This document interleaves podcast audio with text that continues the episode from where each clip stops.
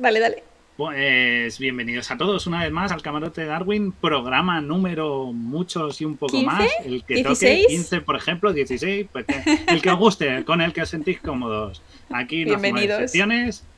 Hoy tenemos un programa en el que le vamos a dar caña a las pelis eh, de ciencia ficción con los Ujú. errores, pero no se lo vamos a decir esto no pasa porque sí, sino que vamos a analizar unas poquitas y con Sí. ciertas cosas curiosas. No todas son de ciencia ficción, con lo cual también eso mola y vamos a justificar el por qué pasa, no pasa y tal. Y vamos a intentar alejarnos un poco de los de los más típicos que salen siempre en los famosos top de internet, entonces vamos a alejarnos un poco de ellos y, Y si sale alguno, pues justificar. Con la ayuda de nuestros espectadores, nuestros queridos polizones que están aquí con nosotros online. Somos ya Están todos. 23 ahora mismo, que no está nada mal, que acabamos de empezar. Y la verdad, si nos escuchas en diferido, te animamos a que te vengas los viernes a Twitch, twitch.tv barra Laura Floresciencia. Estamos aquí a las 5, hora española, y nos lo pasamos súper bien. Es súper guay, pásate, va a ser genial. Y si no, siempre lo tienes en YouTube, lo tienes en, en tu plataforma de podcast favorito, siempre vamos a estar ahí igualmente si no puedes pasarte. Así que nada, ¿qué te parece si empezamos, Guille? Pues, pues ya, porque lo tengo, lo, lo te- lo tengo ya aquí preparado, ya tenemos las imágenes, vamos a ir una a una, os voy a poner un poco en contexto, esto va a ir así. Vamos a poner un poco en contexto la peli que es, por si alguien no la ha visto. Hay algunas muy conocidas, otras no tanto. Eh, tampoco voy a coger cine independiente extraño del que no habéis visto ni media, pero bueno, alguna quizá no la habéis visto. Eh, vamos a explicar la escena en concreto de esto y vamos a argumentarlo, ¿de acuerdo? Así que, bueno, pues dale caña con la primera. Y tú me cuentas que ya sabes que no sé nada de cine. Vale. ¿Vale? Esto que quede Vamos. claro para los espectadores, yo soy eh, nefasta con películas. Mm, Duro cinco minutos y me duermo. Así que... Ahí está, la primera. ¡Ey! Sí. Vale, no ha funcionado. Un momento. Ah, ha petado. Un momento, un momento. Eh, el ¿Qué pasa? problema del directo. No, que no Vale. lo veo, está en, en negro. Fundido. Está en negro, está negro, voy. A- Ahora pasan los créditos, no os preocupéis. Esto, es- esto es lo- Eh, esta no es. Fondo nevado, ese aún no va a ser. Ahí está. Eh, tenemos, vale. La primera película, Elysium. No sé si la habéis, habéis visto. eh, tiene ya unos añitos, tendrá 5 o 6 añitos. Eh, se caracteriza lo que más y la hizo famosa, bueno, pues fue ver aquí a nuestro querido amigo Matt Damon con este exotraje, ¿no? Que le daba fuerza, saltaba, disparaba, tal. La peli es bastante floja, no voy a engañar, la peli es bastante regulera. Y no, no vamos a hablar del exotraje. Punto número uno, porque de eso ya tenemos. Se Sí. están haciendo bastante investigaciones para potenciar la fuerza y tal. Eh, lo que vamos a hablar es de una cosa que aparece en la película, que es la siguiente imagen. Tengo ahí a Laura gestionando. voy, voy. Que no funciona el, el teclado, tengo que darle al Vale. ratón. Vale, pues Uh. habla de la estación, eh, ¿vale? Elysium es la estación esta que está en el en la órbita de la estrella. Tierra Ujú. y es como que están los ricos ahí viviendo, ¿sabes? Donde no enferman, tienen de todo y tal. Y Vale. lo que es gracioso, lo que vamos a hablar es que en esta estación hay gravedad, ¿vale? En muchas pelis habéis visto que hay gravedad artificial. Todas las naves de repente hizo, ah, gravedad y pum, todos están estables y tal. Pero no existe a día de hoy ningún aparato que haga que la gravedad se genere artificialmente. ¿De acuerdo? Si tienes unas botas magnéticas o algo así, sí podrías, pero no tendrías gravedad aún así. ¿Qué pasa? Que, bueno, Ángel Cebrián, que nos está hosteando con un polizón. Pues bienvenida, Ángel. Muchísimas gracias. Y, Y- bienvenida a Pituba también. A Pitúa que ha venido. O Pitu. Y bueno, pues lo que. o Pitu. Y, y lo que veis, pues es esta estación. La cosa es: ¿es factible que haya gravedad artificial? A ver, Laura. A ver, eh, yo como bióloga molecular utilizo muchísimo, muchísimo las centrifugadoras. Ahí, ahí te quería ver. Digo, a ver ¿No? si sale por donde esto. Sí, sí, sí, muy bien, Claro, bien. y en realidad yo tengo una muestra que está ahí mezclado con todo, está mezclado ahí proteína, grasa, agua, de todo, y cuando lo centrifugo a una determinada velocidad se me separan. Lo que pesa más baja abajo que lo que pesa menos. El aire se Claro, queda pues arriba, el agua se queda en medio y la- el pellet, ¿no? Lo que es más pesado que el agua, se queda abajo. En teoría debería funcionar, ¿no? Si lo haces suficientemente rápido. Pero yo tengo un eje también cuando, Eh, ¿no? Cuando yo Ahí utilizo la centrifugadora, parte de un eje y eso es lo que gira. Exacto. Aquí en el Como- espacio no hay un palo agarrando a la Tierra ni a nada que esté fijo, ¿no? Claro, ahí está la gracia. El objeto sí que es verdad que si tú generas como en una centrífuga, una fuerza centrífuga, como mismamente su nombre indica, fuerza sufi- suficiente, lo que haces es que las cosas que tienen más peso se peguen al fondo. Es decir, generas una falsa gravedad, una Sí. fuerza gravitatoria que va al extremo y entonces la gente podría pegarse en ese disco y vivir. ¿Qué es lo que ocurre? Que ahí has dicho tú la clave. Eso sí sería factible, pero ¿qué es lo que falla? El eje. Para empezar, la rotación de este, de este dispositivo para que fuera tan grande, porque así parece pequeño, pero si lo comparáis con la Tierra es bastante, bastante grande. Tiene casi el tamaño de un continente el disco este. Tendría que centrifugar súper rápido. Claro. O sea, sería una centrifugadora gigante, exactamente Exacto. pero muy, muy, muy, muy, muy rápida. Con lo cual consumiría una cantidad de combustible y de energía enorme. Y aparte, giraría muy rápido. O sea, tú te pegarías al fondo, pero eh, tendrías un mareo bastante impresionante. Ahí lo vemos mejor. Sí, sí, sí, perdón. Claro, se te, se te queda, te cogerías un buen viaje, un buen mareo. Y Claro. no solo eso, hay que añadir eso. Es que hay que mantenerlo en órbita con la Tierra y que esta rotación no desvíe el disco para que entre en, en caída hacia la Tierra ni que se salva, salga de la órbita. Con lo cual tendrías que tenerlo rotando y además un equipo dentro de lo que sería la parte central de estabilizadores que lo mantuviera. Todo eso Claro, para que. O sea, como si fuera la cosa esta que usas en los dedos para lo que estuvo muy de moda, el spin. La cosa Sí, esta. una- en Y tiene que spinners. el centro, el centro debería estar perfectamente alineado con la Tierra. Es decir, que si se, Es- si se gira un poco, ya eso sale todo No. volando y a la, y a la mierda. Claro, es más, si, si sacudís un spinner, si hacéis girar un spinner, estaba mirando a ver si tenía alguno, que sí que tengo uno, pero me parece que no lo tengo aquí. Pero si cogéis un spinner y le dais a girar y lo sacudís, sosteniéndolo limpiamente, veis que se frena. Con lo cual sería muy difícil estar constantemente compensando esa centrifugación con mantener el eje estable y mantenerlo a la vez orbitando de una forma coherente en Es torno que- a la Tierra. Hablamos de una cosa, las centrifugadoras, las más grandes que yo he visto, son como tamaño lavadora de estas grande, tipo industrial, de las que puedes encontrar en las tiendas de lavar la ropa, no las de tu casa. ¿Vale? Para que os hagáis más o menos una idea del tamaño de centrifugadora que yo he visto. Bueno, los enchufes de esos bichos, los cables, son como un dedo gordo de una persona grande, ¿sabes? Casi que no como el mío, que yo tengo la mano pequeña. O sea que realmente gastan muchísima energía, por mucho que es verdad que no hay rozamiento en el vacío y demás, pero aún así yo veo que eso, o sea, lo veo complicado. O sea, por un lado es real que hay una, se puede generar una gravedad artificial. Es más, en la peli, creo, Odisea, en el, Odisea en el espacio, muy famosa de Kubrick. Si no la habéis visto, esa la tenéis que ver porque es un recomendable. Creo que es la peli más importante de ciencia ficción que existe. Y ahí estoy diciendo mucho. Y hay una escena de un tipo que está corriendo en una cinta o paseando en una estación espacial que no hay gravedad, pero es un disco que va girando, es más pequeñito. Entonces lo que hace es que así tiene, puede ejercitarse en gravedad. Pero aquí, aquí es algo monstruosamente mastodóntico. Entonces, Ujú. es más, si veis, por ejemplo, las máquinas ¿no? que, que rotan a los astronautas cuando hacen los ensayos de fuerzas G y eso, son enormes y consumen muchísima energía. Pues imaginaos esto que tiene el tamaño de, yo qué sé, de Norteamérica.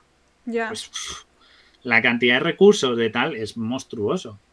O sea que Pregunta por aquí mareo. Ángel Cebrián si hay mareo en ingravidez. No sé si hay mareo. El mareo yo creo que depende del, del oído, entonces no sé muy bien. Pero hay una cosa que quiero comentar al respecto que es súper interesante y es que como nosotros, nuestro cuerpo está hecho para estar en gravedad, pues la gravedad de la Tierra, la manera en que funciona nuestro sistema circulatorio es que la, la, sangre viaja muy fácilmente hacia abajo y luego el cuerpo tiene sistemas para impulsar la sangre sobre todo hacia arriba, para que nos llegue la sangre a la cabeza, ¿vale? Cuando tú andas, por ejemplo, tus gemelos eh, son muy importantes para el retorno venoso, para que la, sangre vuelva hacia arriba y no se te hinche en los pies. Por eso estar quieto mucho tiempo es peor que estar andando para lo que es la inflamación de las piernas. Pues a los astronautas lo que les pasa es que tienen una congestión nasal y una congestión de la cabeza continua, como si estuviesen eh, acatarrados, básicamente, porque el, el, cuerpo sigue haciendo esta impulsación, ¿no? Este impulso con el corazón, con el diafragma o con, yo que sé, ¿sabes? cómo impulsemos la sangre hacia arriba, pero no tenemos la gravedad que eh, les lleva la sangre hacia las piernas y por lo tanto están siempre como acatarrados y además de que la comida allí tampoco es ideal que digamos, les sabe menos todavía porque tienen esa congestión nasal, así que no sé. Eh, además, además pensemos de que para que veáis cómo afecta la gravedad, si vosotros estáis de pie, la sangre si llega a los pies y vuelve, pero sin embargo en la cabeza, si os ponéis boca abajo, la cabeza, la sangre se os va a la cabeza, empieza como... pero no se os vuelve al corazón, no hay retorno, porque... O sea, a ver, no te mueres. Cuerpo, no te mueres, pero hay distintos... Pero notas la sensación. Claro, tiene distintas eh, presiones y nosotros estamos acostumbrados a, a, una serie de fuerzas que nos rodean y es en torno a la cual se ha desarrollado nuestro, nuestra fisiología. Entonces, someternos a, situaciones en las que están alteradas hace que nuestro organismo no dé abasto porque no está programado para ese tipo de complicaciones. Como por ejemplo eso, vivir boca abajo no podríamos porque nuestro cuerpo está pensado para vivir vertical. Sí. Con mucho tumbado unas horas. sí, y luego dicen que cuando vuelven a la Tierra, o sea, el cuerpo se medio acostumbra, el corazón, el corazón allí arriba, si está en suficiente tiempo, a partir de X días o semanas, empieza a bombear distinto para acostumbrarse a eso, a o sea que empiezan a acostumbrarse, no se pierde del todo, pero no es tan fuerte como al principio. Pero luego cuando vuelven a la Tierra, tienen que volver a adaptarse de la otra manera. No es solo que tengan los músculos debilitados, porque obviamente eh, en microgravedad no es lo mismo que estar en la Tierra, pero eh, es más cosas las que tienen que volver a readaptar y una de ellas es eh, la manera de bombear la sangre. Claro, claro, y los músculos es más, los, los astronautas, los músculos, tienen que ejercitarlo mucho porque pierden masa muscular, no estar pues sometido a eso, a la gravedad, porque quizás no es un trabajo andar que ejercita todo nuestro músculo, levantar un brazo y tal, pero ellos al no tener gravedad, la fuerza no la perciben igual y los músculos pues se pueden llegar a atrofiar si pasa mucho tiempo. Duri Luis pregunta, ¿y si girase cada anillo de forma perpendicular a la Tierra? Es decir, si el problema no es, no es la rotación, o sea, el problema no está solo en, que rote el anillo externo, si es que lo que necesitas es estabilizar todos para que, para que eso se mantenga quieto. Y el tamaño lo que supone es que tienes que estar constantemente calibrando todo a la vez y, con, y con, consumiendo combustible, mucho combustible. Hmm. Y, y, el combustible tiene que ser de, o sea, tiene que ser, como bien digo, combustible, es decir, tiene que quemar. No, te, no puedes usar energía solar porque lo transformas e, e, en energía eléctrica y no se puede transformar en ese impulso. Entiendo. Ah, eso no, lo había, no había caído yo, fíjate. Claro, tiene que quemar. Tienes que eh, generar una fuerza de impulso y la energía eléctrica no genera impulso. Entonces, tendrían que desarrollar un mecanismo que además lo que hiciera es que eh, no tuvieras que necesitar combustible, optimizara mucho la energía para que eh, pudieras de alguna forma generar esos, esos empujes para ir manteniendo estable y aparte de rotación. O sea que es muy complicado. Un estilo quizá de cinta transportadora dentro del anillo más externo sería uh, si utilizas energía eléctrica para rotar, pero sigue siendo mucho, muy complicado y necesita mucha velocidad para generar esa gravedad. Claro, tiene que ir rápido. O sea, estamos hablando de una centrifugadora, no de un paseíto por el, aeropuerto de Barajas. Claro, porque en el momento que falle, eh, las cosas no es que se caigan para el centro, no se caen para el centro, pero llegan un momento en que no hay gravedad. Entonces. Hmm. Interesante. O sea, complicado. Teóricamente sí. La, la, ah, la gravedad se puede generar con fuerza centrífuga pero muy complicado de conseguir. Bueno, pero le damos, es algo que les falla. Le damos un punto de ciencia ficción. Un punto de ciencia ficción. A ver, por los pelos, pero. Yo creo que me vas a poner cosas mucho más complejas que esto. O sea, yo creo que esta debería ser la.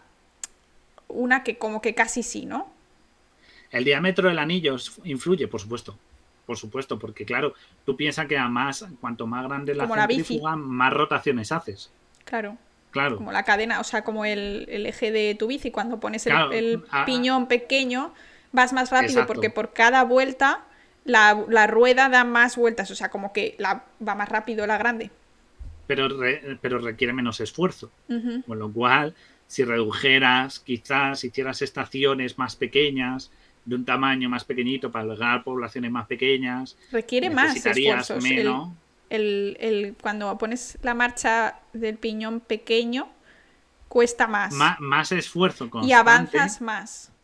Claro, Bueno, da claro, igual. ahí está. Cuanto Pero más sería- grande, Pero el diámetro sí que es rápido. un factor. Claro, pero imaginaos, pero de nuevo, tendríamos el, el problema de que en vez de una de estas necesitarías 20. Claro, y además aquí viene otro problema, Guille, que aquí hay dos círculos. Claro, El pequeño tendría que girar más rápido para tener la misma velocidad, o sea, la misma gravedad que el grande. claro. Porque Supone- si- supongo que el, si hace que el pequeño, entendamos que el revoluciones- pequeño no tiene, no tiene población y que supongo que sería el, Estabilizante. el- el que yo utilizaría para estabilizar, claro, para mantenerlo recto, ¿sabes? Pero se podía, a ver, habría que ponerse a hacer cálculos. Yo no tengo pero- ni idea de cosas de esas. Pero sí, la nos expulsa, pero a gravedad nos atrae más. Claro, lo compe es que, a ver, hay una cosa que no hemos hablado. Y es que eh, la diferencia de esto frente a la Tierra es que esto se basa en fuerza centrífuga. Fuerza centrífuga en la que expulsa. ¿Vale? Cuando algo gira, hay dos fuerzas, la centrípeta y la centrífuga. La centrífuga es la que te lanza. Fuera. En la Tierra hay fuerza centrífuga porque está orbitando, está girando, nos debería lanzar. Pero ¿qué pasa? Que en compensación existe una fuerza llamada gravedad, cuya eh, cantidad, cuya fuerza, sin más ir más lejos, es muchísimo mayor que la centrífuga. Entonces, lo poquito que nos lanza, la gravedad lo compensa llevándonos al suelo. Por eso no salimos disparados. Claro, y como dice Ruri, si falla un estabilizador, la estación se va a tomar por culo. O sea, es demasiado Claro. riesgo para meter ahí a todos los ricos del universo, o sea, bueno, de la Tierra. o sea, si yo Ah. fuera rica, no iría ahí. Claro, y aparte pensad otra cosa, es muy grande. La Tierra está llena de satélites a nuestro alrededor. Podéis buscarlo, hay un montón de cantidad de material flotante, no solo de satélites, sino basura espacial que nos, que nos dejamos pues de misiones que manda la NASA, que mandan las distintas agencias espaciales y a satélites que dejan de funcionar y se quedan ahí flotando hasta que esto, como el que pasó de China hace unos meses. Entonces, imaginaos algo así de grande, que es como un rastillo enorme recorriendo todo el alrededor de la Tierra que se puede topar con 500.000 cacharros, trocitos que hacen verdaderos destrozos. Podéis buscarlos, vídeos de impactos de pequeños objetos en la estación espacial y tal, y veis las pedazo leñes que da. O sea que esto estaría recibiendo constantemente un bombardeo de, mm, de escombros, con lo cual te las destrozaría. Así que lo más com- comprensible sería hacerlo o hacerlo en la Tierra y aislarlo del mundo y ya está. ¿Sabes? Yo creo que sería lo más inteligente que montar esto. De hecho, hay una serie que no triunfó mucho, pero que era la historia de unos que iban en una nave espacial que estaban viajando años y años luz, en plan se, se tenía que hacer hasta generaciones, ¿no? La gente tenía que tener hijos y demás. Y resulta que no, que era un experimento psicológico que habían metido. Claro, tenían todo, tenían aire normal, tenían. Tenían que. Bueno, sí, ellos tenían que cultivar su comida y demás, pero era como una especie de experimento psicológico y por eso tenían gravedad. Pero bueno, ahí, ahí nadie se enteraba. Y cuando alguien hacía algo malo, le echaban al vacío, pero claro, luego caía en la tierra y estaba vivo. O sea, A- al hoyo con él. era Me gusta malísima. eso. Era Pero malísima, triunfó. Ruri, Ruri dice que, que les dejen. Ay, eh, mira Font. Ojo, Font, ahí, Font, ahí, echando. Ese sí que echa buenas redes de arrastre. Ahí estamos, Font. Ahí estamos. Mucho, además lejana, mucho love. Muy buena, muy buena esa. Bienvenidos, bienvenidos polizones. Buenas. Estamos hablando de, de cine y de fallos científicos en el Y los cine. estamos explicando y explicando. Y por cierto, Ruri, no digas que déjalos, déjalos a los ricos porque Lu tiene que seguir en la tierra. Por favor, necesitamos Por a Lu. sí, sí. Necesitamos a Lu manteniendo el negocio. Así que nada, nada. Buenas, Cristina, que se ha unido a la familia. Bienvenida, Bienvenida a a bordo. Estamos, eso, viendo películas, bueno, viendo películas, viendo, analizando cosas de películas que no tienen mucho sentido y explicando por qué no, científicamente. Eso es. Así que, guay. ¿Te parece si vamos a la siguiente? Porque llevamos Venga, como por la siguiente, que acaba de llegar mucha gente, así que 20 venga, minutos. Tom Rider. Tomb Raider, ojo, Tomb Raider. Estamos hablando de la de Tomb Raider, no la de Angelina Jolie, que ya tenía esto. Esta es peor todavía.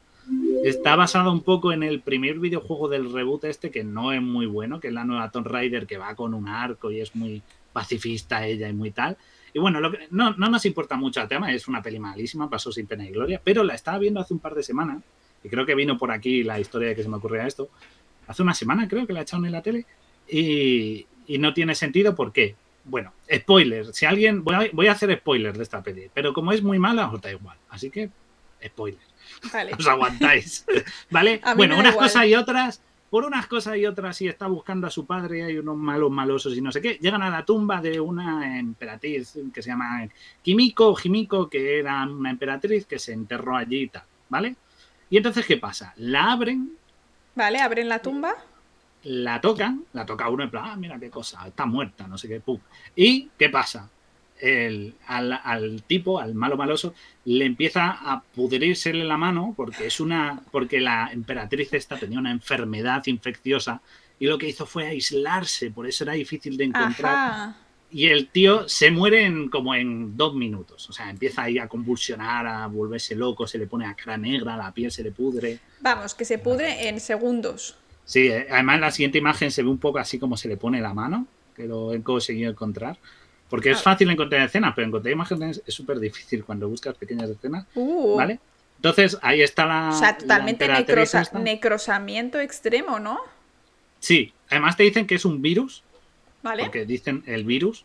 eh, y, y bueno, pues como veis, pues se le pude, o sea, toca y es como, oh Dios mío, estoy infectado y me muero y, y empieza a convulsionar y cosas. bueno, Entonces, muy americano todo, la verdad. Muy, muy todo. Entonces, ¿qué está aquí, Laura? ¿Cuál es aquí el gran fallo? ¿Cuál creéis, bueno, que es esto? COVID plus ultra cepa omega A ver, comentar, epsilon? comentar.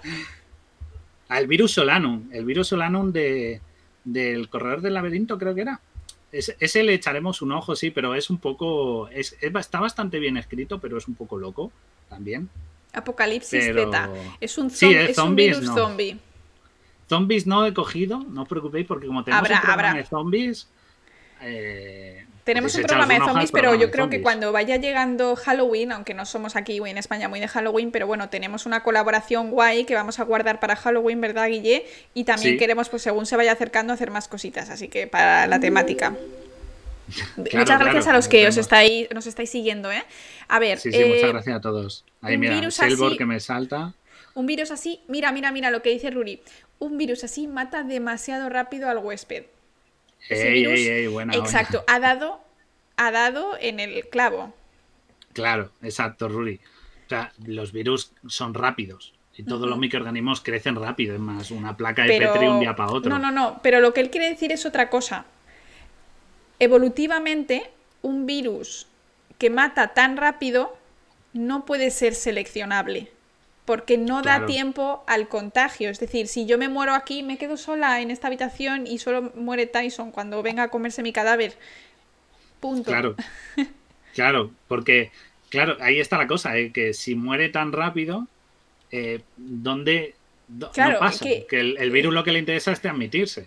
Claro, ¿cómo se ha replicado tan rápido? Si tiene, digamos, eh, 2.000 pares de bases, eh, es- esta persona, eh, aquí esto habrá sido, no sé, me imagino, eh, la, la escena y, ah, pues no sé, 3 Sí. segundos, 5 segundos Nada, y ya tiene la 15 mano, segundos. la mano 15 ya está segundos. carcomida, ¿no? Entonces, digamos que las, lo que yo entiendo es que las células de la mano, de la piel y de todos los tejidos están eh, muriendo cuando el virus ha entrado, se ha replicado y ha salido, ¿no? Al salir rompe las células. Y entonces, es que no es tan rápido, o sea, molecularmente es imposible. Molecularmente es imposible. O sea, Las- un virus es rápido, pero las no es tan rápido. polimerasas replicativas, en, en caso de que tal, tendría que ser, mira, es que tendría que ser una viral, porque las humanas no son tan rápidas, ¿vale? Entonces Claro. tendría que ser la polimerasa viral. Y además Claro, tendría que secuestrar a las propias células humanas para que los, los, estos, los ribosomas produjesen la, la polimerasa del virus. Ya no da tiempo. O sea, literalmente es imposible. va hasta arriba Speed. Puede ser, puede ser. ¡Ojo, Pidrosax! ¡Ay, Que se nos viene. Pidrosax! Muchas gracias. Ese bonito Raidrosax. Es un Raidrosax, como dice. Muy buena. Joder, pues llegáis justito. Llegáis, vamos. Bienvenidos. Un saludito a, a Pedro Sax, que me encanta su canal. Creo que ha estado de vacaciones porque hace bastante que no le veo. Toca el saxo y es súper divertido. Me, me encanta, me lo pongo mucho de, de fondo. Bueno, cuando está, claro. Muy Bienvenidos bueno, a muy bueno. todos. Pues, bienvenidos. Estamos Muchísimas viendo pelis. gracias. Lo hemos Sí. dicho ya como 500 veces para los que han entrado al principio, pero estamos viendo, eh, analizando pelis, pero explicando por qué científicamente no tiene puñetero sentido lo que pasa. Y dando justificaciones pues de física, de química, de biología. Así que eh, de, de ingeniería mismamente. Llevamos una peli solo, Elysium, estamos por Tomb Raider, estamos viendo cómo la segunda. hay, hay, hay un virus que nada más Que tocarlo te contagia de cuerpo entero, de, de la punta de los dedos a la nuca. Así que quedaos por aquí, lo vamos viendo. Ujú. Podréis dar en el chat vuestras teorías, vais a aprender un montón. Así que cuando veis las pelis, dices, bueno, menuda columpiada de los directores. Sí. Así sí, sí. que bienvenidos a todos, a Anabel, a Alicia, a Odemo, Odemo de Tasmania, a Felipea. Entonces, eh, eh, bueno, luego Eso, damos las no gracias a todos porque cuando viene una raid más grandecita es imposible de, de seguir. Muchísimas gracias a todos. Muchas gracias a todos los que vais entrando. Esto es el camarote de Darwin, es un podcast que Sí. os lo dejamos por aquí, ¿eh? os, lo, Sí. os lo recordamos. Luego lo subimos, pero también tenemos capítulos que no están hechos en, en Twitch. O sea, que los grabamos y los editamos, Guille y yo aparte, y es todo de divulgación Sí. científica. Súper entretenido. Sí, los tenéis cortitos, larguitos, para todos los gustos. Y estamos viendo este virus, que es un virus que mata al huésped en cuestión segundos. de segundos. En 15 segundos se le carcome todo el cuerpo y se muere. La Y entonces palma. hemos dicho que esto era científicamente imposible.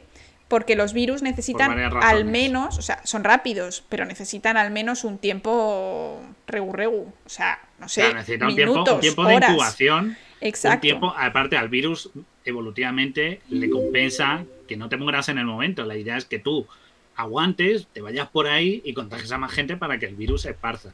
Hablamos de todos los virus, ¿vale? Por Ujú. eso virus no matan instantáneamente, porque su idea es seguir reproduciéndose. Luego, también por otra parte, eh, hay que pensar una cosa, nuestro sistema inmune está de vacaciones porque ofrece cero defensa contra Sí. este virus, porque si dura segundos nuestro sistema Claro, inmune es como si no existiera, da igual. Y aparte, hablamos de la piel. O sea, eh, eh, aquí lo que ocurre es que el malo maloso toca la tumba de esto, lo que veis de fondo es la tumba Sí. de una emperatriz eh, que está muy muerta y era portadora del virus, ya con el paciente cero, no sé qué. Y toca, y nada más tocarlo con la piel, ¡pum!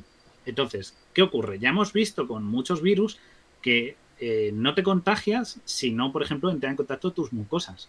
Claro. La piel es un escudo enorme contra muchísimas Claro, la piel es- enfermedades. tiene una función súper importante y es que no es tan fácil adherirse Claro. a, a ella, ¿no? Eh, tenemos ahí algunas Claro. bacterias y demás, pero dentro de lo que cabe, El pH, o sea, está la microflora, el pH, la microflora, la baja actividad de agua, lo que es, es una capa de células que es muy difícil de atravesar.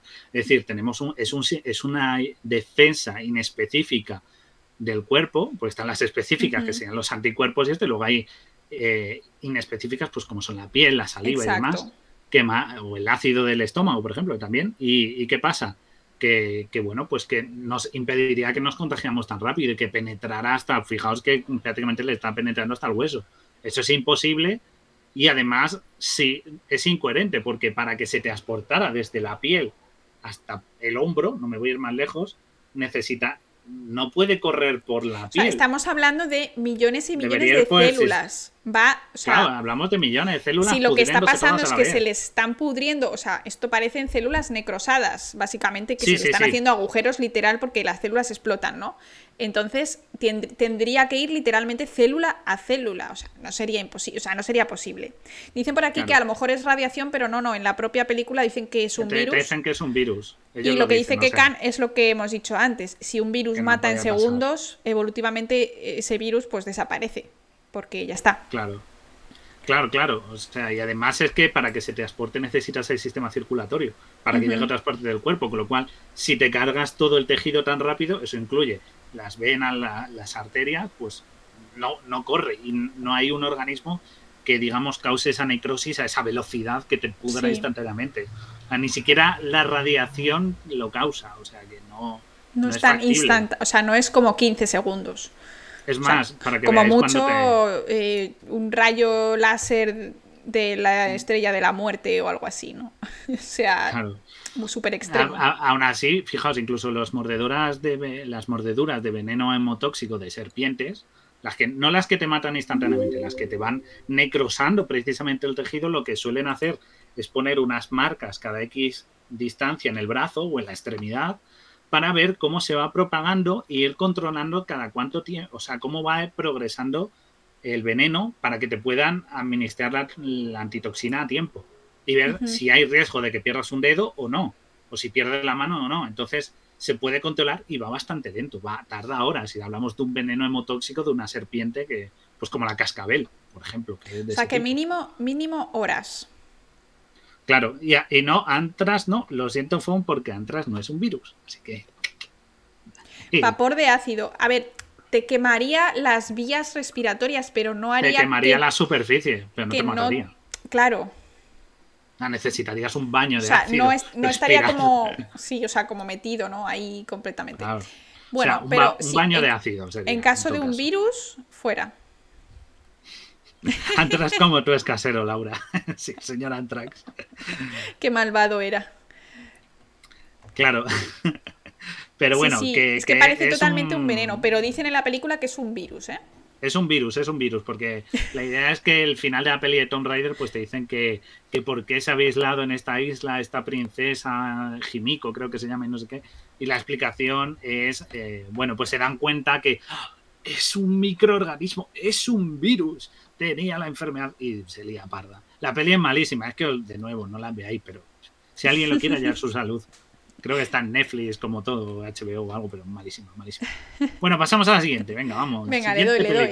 Que si no, no avanzamos, pero esta está muy bien. a ver, Star Wars, Star Wars, vale. Star Wars le podemos meter mil palos, ¿vale? Claro. Pero el, palo más conocido es el, el la siguiente imagen, si no lo tengo mal preparado, efectivamente la batalla, la famosa batalla de naves. ¿Qué es lo que está mal aquí?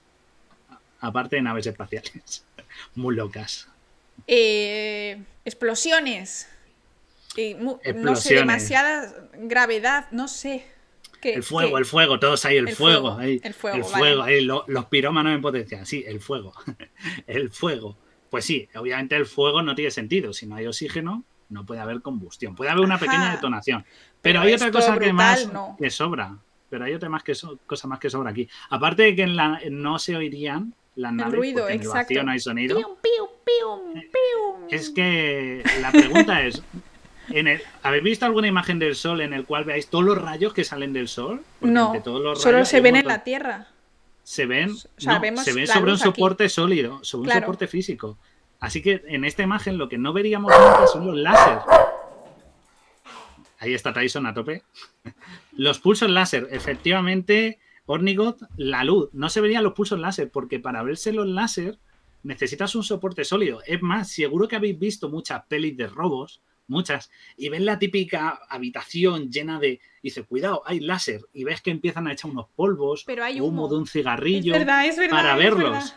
O sea, estamos hablando de que ya con el aire no se ven en el vacío, se ven menos. O sea que si viéramos una batalla espacial, lo que veríamos serían gente moviéndose así y de vez en cuando alguna haría un pequeño petardazo, pero un, impacto. No veríais ni fuego, ni láser, ni nada. Y, no se tampoco se oiría nada, claro, es lo que pregunta Cristina. No se oiría nada porque es el vacío. Las ondas no se pueden expandir. O sea que, claro, necesita un soporte sólido. Así que las batallas espaciales en Star Wars serían cosa más aburrida. Veríamos eso, cosas moverse y de repente algo haría. Alguna nave saldría despedida, pero no sabíamos qué ha pasado. No veríamos láser, no, y obviamente los pilotos las tendrían muy chungas, tanto para esquivar como para apuntar, porque no verían lo que están disparando. No hmm. ven si dan las balas o no, irían a ojímetro. Así que, fíjate, es tremendamente difícil. Sí, sí. Dice Cero Bando que eh, Star Wars es science fantasy, o sea, que no es science fiction porque es que es como next level, ¿no? De, locuras. Pero bueno, mola mucho. Sí, eh, dentro, dentro, de la nave sí que habría, es decir, si se produjera alguna clase de impacto interno, como la nave no se descomprimiría entera, habría, quedaría algo de oxígeno dentro y habría combustiones. Y otra cosa más que tampoco se puede hacer en espacio es piruetas.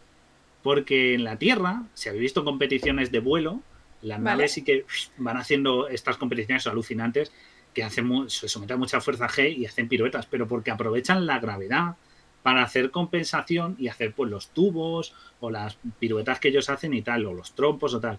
En, en el espacio, al no, ver, al no haber una gravedad cercana que te atraiga, el hacer, el hacer trompos es imposible.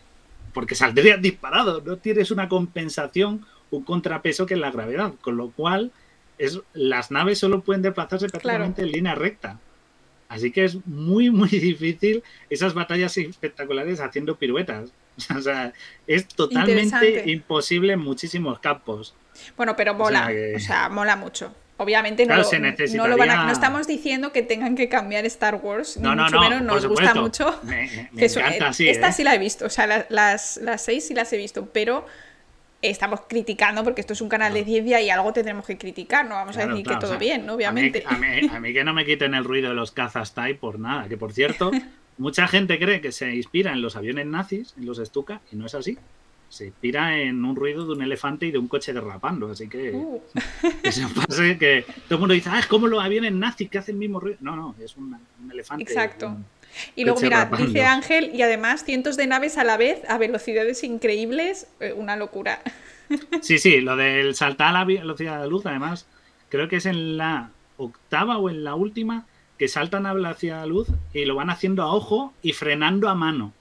Es decir, vamos a saltar al hiperespacio a la nave velocidad de la luz. Y a uh. ojo, freno justo para no chocarme con nada. Es como. No sé yo, tienes que tener, y lo hace varias veces a lo largo de la escena. Es el principio de la tercera, creo, de la, de la última saga. Y dices, joder, qué ojo tienes, tío. yo respeto mucho, pero qué mano tienes. O sea, has hecho, juega la lotería, estás perdiendo dinero, yo te lo digo. O sea, con esa precisión. Pero claro, las estrellas se verían eh, tan cerca a un planeta, sí que se ven, sí que algunas se verían, las más brillantes, no tan plagado de, estrellas, pero vamos, las naves espaciales sería un rollo porque no se vería nada de todo esto. Hmm. Y, lo de los láser igual, no se ven. Por eso digo, las pelis de atracos o tal, es muy difícil ver un láser. Es más, si conseguís un puntero láser, de los típicos que compráis en el Sí, los del gato. Tú lo pones y tú ves el rayo nadie ve el rayo, ves dónde va el puntito. Ahora, si, si tenéis un, vapeador o fumáis o eso, o algo que eche humo, si se lo echáis, sí que vais a ver la luz, porque adquiere un soporte en el cual las partículas reflejan y podéis seguirlo. Pero en el vacío que no hay nada, ¿dónde se apoya el láser? En ninguna parte. Existe porque es radiación, ¿vale? Es, bueno, partícula onda, pero no tiene un soporte, no tiene nada, entonces es imposible ver. Sí. Así que Pero Bando, que está, está, comentando lo de la gravedad, es que eso ha sido en la primera peli. Hemos, em, esta es la tercera película que, que llevamos comentando en el directo y hemos comentado súper en detalle lo de gravedad, que tampoco, tampoco es posible ni aunque vayan girando. O sea, es posible, pero improbable. La pregunta, eh, Pescapeces, que si a la velocidad de la luz la materia tiene masa. Eh, es que yo creo la, que es inamovible, pero. Pero no dijo Gisvanos eh, el otro día, Gisvanos, con J que me lo dijo. Eh, o sea, escribí con G, pero se pronuncia con J. Me dijo, no me dijo, lo dijo en un directo, que si tienes masa y carga, entonces no puedes ir a la velocidad de la luz. Exacto, puedes ir muy cerca. Es, es subluz, en verdad. Eso es, vamos a la velocidad de luz y saltamos al hiperespacio. Es mentira. Lo que viajan es muy cerca de la velocidad de luz pero nunca pueden llegar a ella. Y aún así tampoco porque el tiempo y el espacio se deforman, según la teoría de la relatividad de Einstein. Así que el hiperespacio es otra cosa que no. Pero bueno, tampoco nos vamos a hacer mucho con Star Wars porque es que es una tal cosa. O sea, pelis son geniales. Y, bueno, la última. Claro, nos gustan, sí, sí, sí. Eso es. Yo, yo las nuevas no las he visto, fíjate.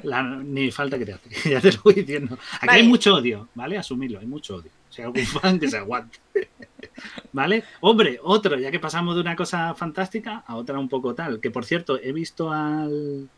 A ta, ta, ta, ta, la gravedad hace mal. Ah, bueno, ondas y partículas, sí, eso es lo de que habéis mencionado de la luz. Sí, pero porque son. Es lo de la naturaleza dual de la luz, que son partículas, porque son fotones, pero tienen propiedades de onda. Pero eso lo explicamos otro día, que si no se nos. Sí, por Dios.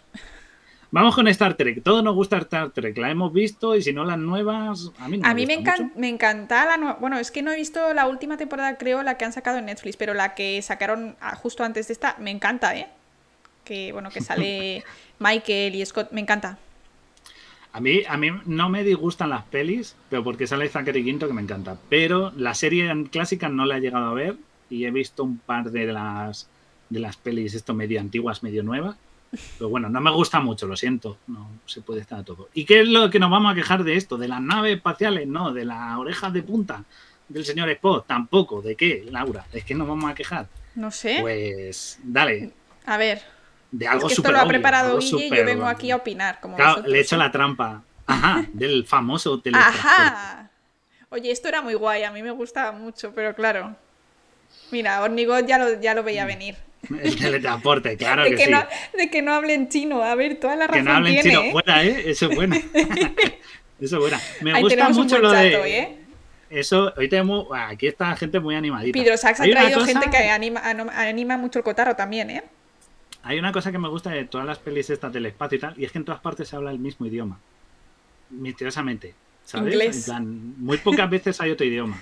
En, en la guía del autoestopista lo solucionan porque te metes un pez babel en la oreja que traduce tus ondas cerebrales en cualquier idioma. Me gusta mucho esa peli, es muy Eso- precisa. Lo utiliza Brandon Sanderson también en su saga de Starlight, que es una saga también de ciencia ficción, no tan fantasiosa. Bueno, es eh, fantasía, va- far- fantasía barra ciencia ficción. Y también hacen algo así, tiene como un collar que luego pues le traduce. Entonces, pues no tiene que hablar ningún idioma. Está guay. Bueno, pero dice, pero vale, estáis todos diciendo, bueno, es que el teletransporte es falso, pero ¿por qué es imposible? Ya sabemos todos que es falso, eso ya lo sabemos. ¿Pero por qué? Es mi sueño todo- que, inventen os- el os- teletransporte. Yo no, no os- me gusta ir en transporte público ni en privado, en coche me estreso porque creo que voy a morir, en el tren voy llena de gente, por favor, que lo inventen ya, Guille. Aquí estáis hablando todo del teletransportador, mentira, para no grabar escenas de imagen. Esa es buena, Ruri, lo de para ahorrarse escenas aterrizando, esa es muy buena. No lo sabía yo eso, pero, pero sí que es verdad. Eh, para, es una buena manera de ahorrarte escenitas ahí de, de CG. Pero ¿por qué no es posible el teletransporte? Es decir, todo decir, no es posible, vale, ya está. Pues, ¿Pero por qué? Venga, mojarse, mojarse. Quiero ahí. A ver, tú Vamos, eres, Laura. estás hecho, a ver, yo, yo hablo desde el querer que exista. O sea, ¿vale? Pero lo que yo me pregunto es si tú estás hecho de carbono, de nitrógeno, de, de moléculas de, de oxígeno, hidrógeno, tal, agua, necesitarías que esas moléculas estuvieran ahí. ¿Y, y que tienen? ¿Una montaña de mierda descomponiéndose y la utilizan para crearte a ti? Claro, exacto. Sí, habéis visto el anime Full Metal Alchemist, que os recordaré, o si alguien lo ha visto de los que estamos por aquí, te dice que una persona está compuesta de X kilos de carbono, X de nitrógeno, X de oxígeno. Vale, entonces, ¿qué es lo que pasa? Que nosotros en el punto A al punto B, nosotros nos desmaterializamos en A y aparecemos en B. Entonces, en B, como bien dice Laura, debería haber un pool de toda esa cantidad de materia en algún tipo de mm, administrador o dispensador que dijera, vale, de A me sale tanta y mandara una- un impulso, es decir, una noti un tipo de información a B y en B dijera, ok, necesito tanto de cada cosa, la remezclo y, y creo una- un individuo entero. Que ya dices, joder. Con lo cual, la conclusión es que el individuo en A muere. Es destruido y en B fabricamos uno nuevo. Así que yo moriría en A y en B aparecería otro Guillermo, Otra Laura. Con tus memorias, pero otro. Sí, Ruri, cuenta, cuenta el manga. Cuenta el manga. claro, se clona en B, pero en A mueres. Exacto. Eso, hay una serie, de hecho hay una al- serie Altered que es un tío que va a un sitio de estos que dice por 5 mil dólares, bueno, te, des- te damos aquí un masaje a Ayurveda o lo que sea y te despiertas nuevo. Bueno, pues resulta que se despierta y está en una bolsa de cadáver enterrado, consigue salir a duras penas y va a su casa y hay otro. Y claro, Claro, le han es- clonado, le han hecho exactamente eso sin teletransporte, pero bueno, copiarle y co- o sea, copia y pega, vamos. Lo que pasa Eso que es, creo que en Altered Control, Carbon es, ¿no? Control X. No, no, es otra, es otra serie. Es Ah, una no, que no. va específicamente de eso, pero no me acuerdo del nombre porque Sí, ya me es como la peli de la peli de Schwarzenegger del sexto día, en la cual si queréis ver a dos Schwarzenegger en una peli, al Schwarze en dos, pues en esa peli del sexto día. Pero es eso, el que muere en A y en B hay otro distinto.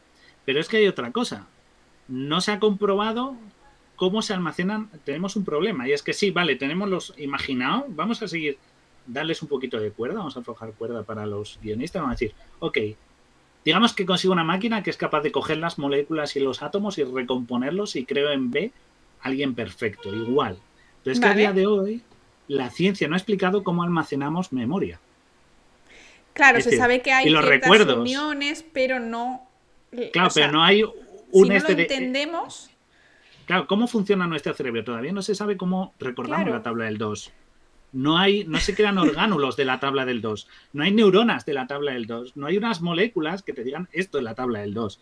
Entonces, a lo mejor recomponemos a alguien y toda su memoria se ha borrado, sus conocimientos, sus, es como si fuera un bebé recién nacido, pero con el cuerpo de un adulto.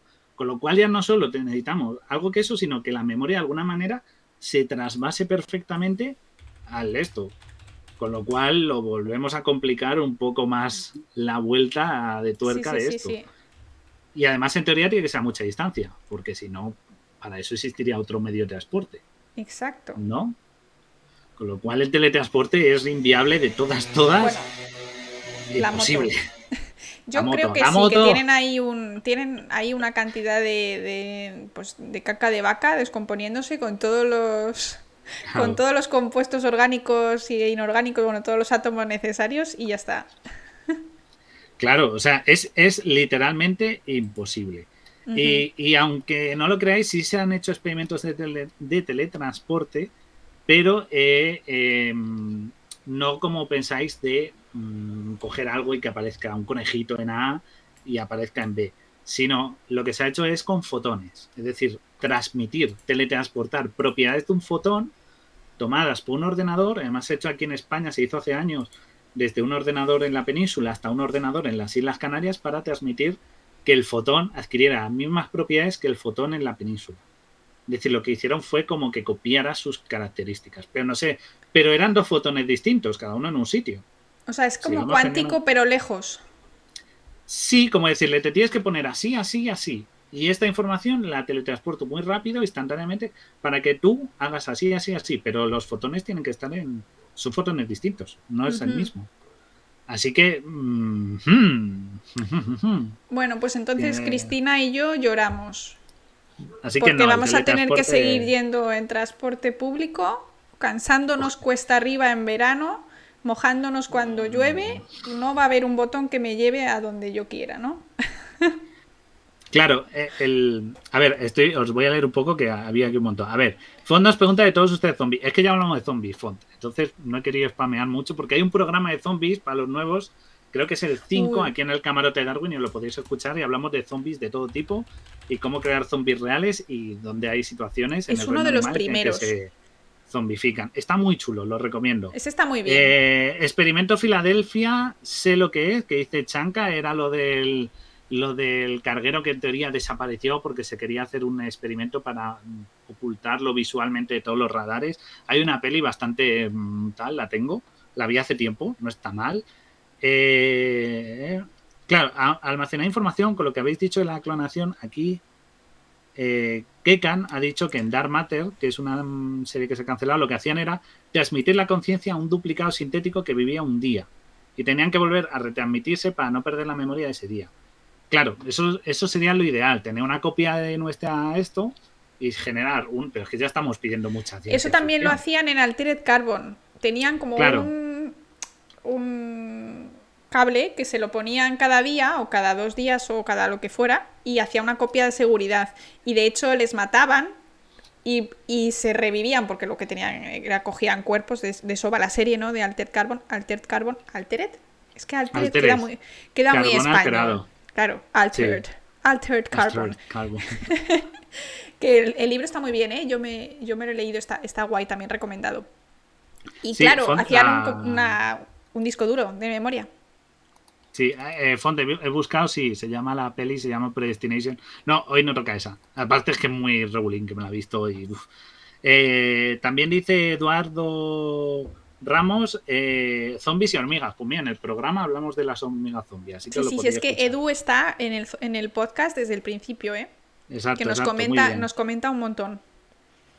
Eh, también, por ejemplo, si habéis visto la serie Invincible, esta animación de Amazon, que está increíble, que en el cómic este, pues hay dos villanos que uno siempre se fabrica un clon porque necesita como que alguien le ayude a sus cosas. Entonces se crea un clon y transmite la conciencia. El problema es que todo el rato se tira discutiendo porque no saben cuál es el clon y cuál es el verdadero.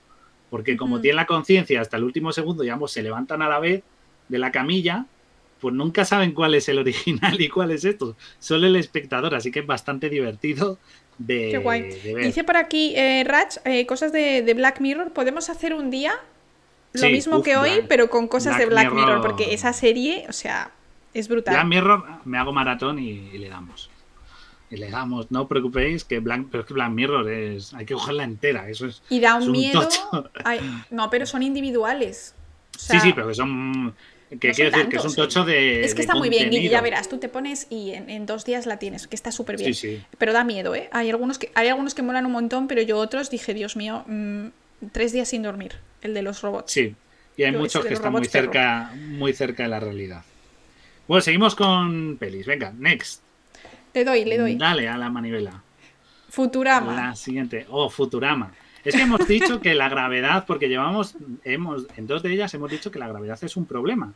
Y en Futurama es en el primero en el que hacen un guiño a que la gravedad es distinta en otros planetas, ¿vale? Esta escena es de un capítulo en el que, bueno, Brannigan, que es el de la derecha, pues está en paro y se va a la empresa de, de los protagonistas a trabajar. Si no la habéis visto, no sé qué estáis haciendo. Está muy porque bien. Futurama, es una de las mejores Futurama. series de la historia. O sea, Futurama, meterosla ya. Laila. Además, ahora está en Disney Plus entera, o sea que con más razón, Disney Plus, patrocínanos.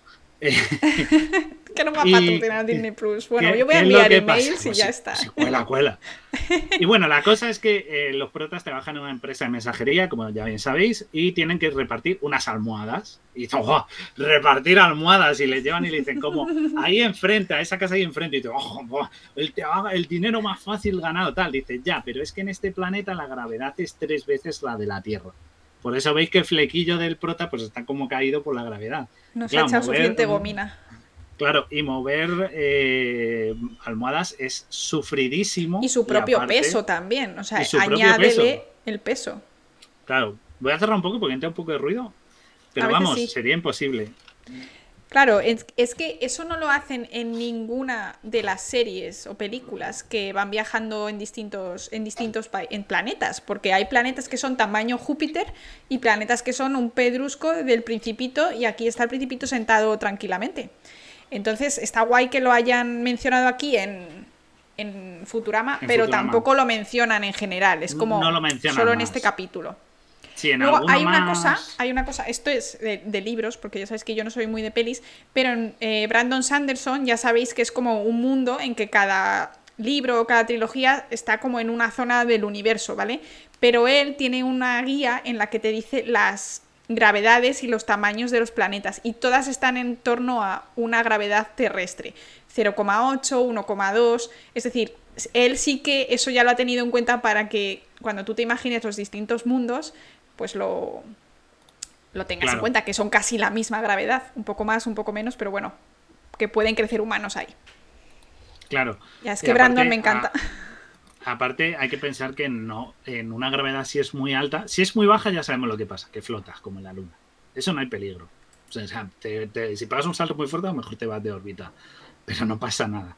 Pero si es muy fuerte, puede causar un desgaste enorme a nivel muscular y oso, e incluso te puede matar, porque literalmente te aplasta y tu corazón, para empezar, no puede bombear suficiente sangre anatómicamente y le cuesta un montón, mm, vamos, es que te puede partir los músculos de la presión a, ejercerte demasiada gravedad. Sí que es verdad que el cuerpo hu- humano aguanta bastante, pero un ratito. Al breve te puedes quedar inconsciente, incluso morirte, porque no bombea sangre tu corazón. Así que eh, me gusta que lo mencionen aquí, pero, pero tela.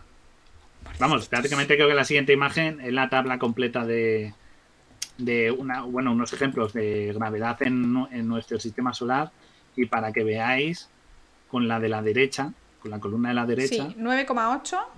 ¿de acuerdo? 9,8, hay que lo vean un poquito mejor. 9,8 es la de la Tierra.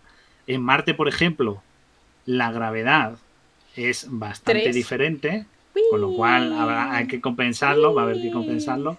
Y luego, pues, tenemos cosas como Júpiter, que es súper masivo, Claro. y pues tiene una fuerza, 25. pues eso. Así que. Y Plutón, que no es un planeta, es un planeta enano, entonces claro, obviamente va a ser el más pequeñito. Pero bueno, eh, Marte, si por ejemplo aquí tienen 2,35 met- eh, metros por segundo al cuadrado en Plutón, en Marte tienen 3,7, o sea, Sí, aunque la de Marte eh, creo que está mal. Porque me suena que era un poco más. Eh, Es que es muy bajita no, aquí, no, es 3,7, estoy mirando, es 3,7. Guau. 3,721. pues entonces que supongo muy que, bajita. Plutón Plutón se acercará más al 0,33. Claro, o sea que los astronautas que vayan a Marte, que sepan que se van a encontrar una gravedad. La de la Luna es 1,6, que no viene ahí. Es 1,6. Así que estarán, no estarán como en la Tierra, pero sí bastante parecido a la gravedad en, la Luna, en Marte. Así que los astronautas que veamos en Marte, si podemos verlo, irán dando saltitos. pero no tanto como la Luna. Pero Mira, justo lo que dice Edu, me gusta eso. En Júpiter es inexacta porque no tiene superficies, claro, es un planeta gaseoso, pero... se, calcula, se calcula en base a la fuerza de gravedad ejercida en base a la masa, con, la, con el cálculo de la, de la fórmula de la, pues, la fuerza de gravedad, no de la aceleración, ojo.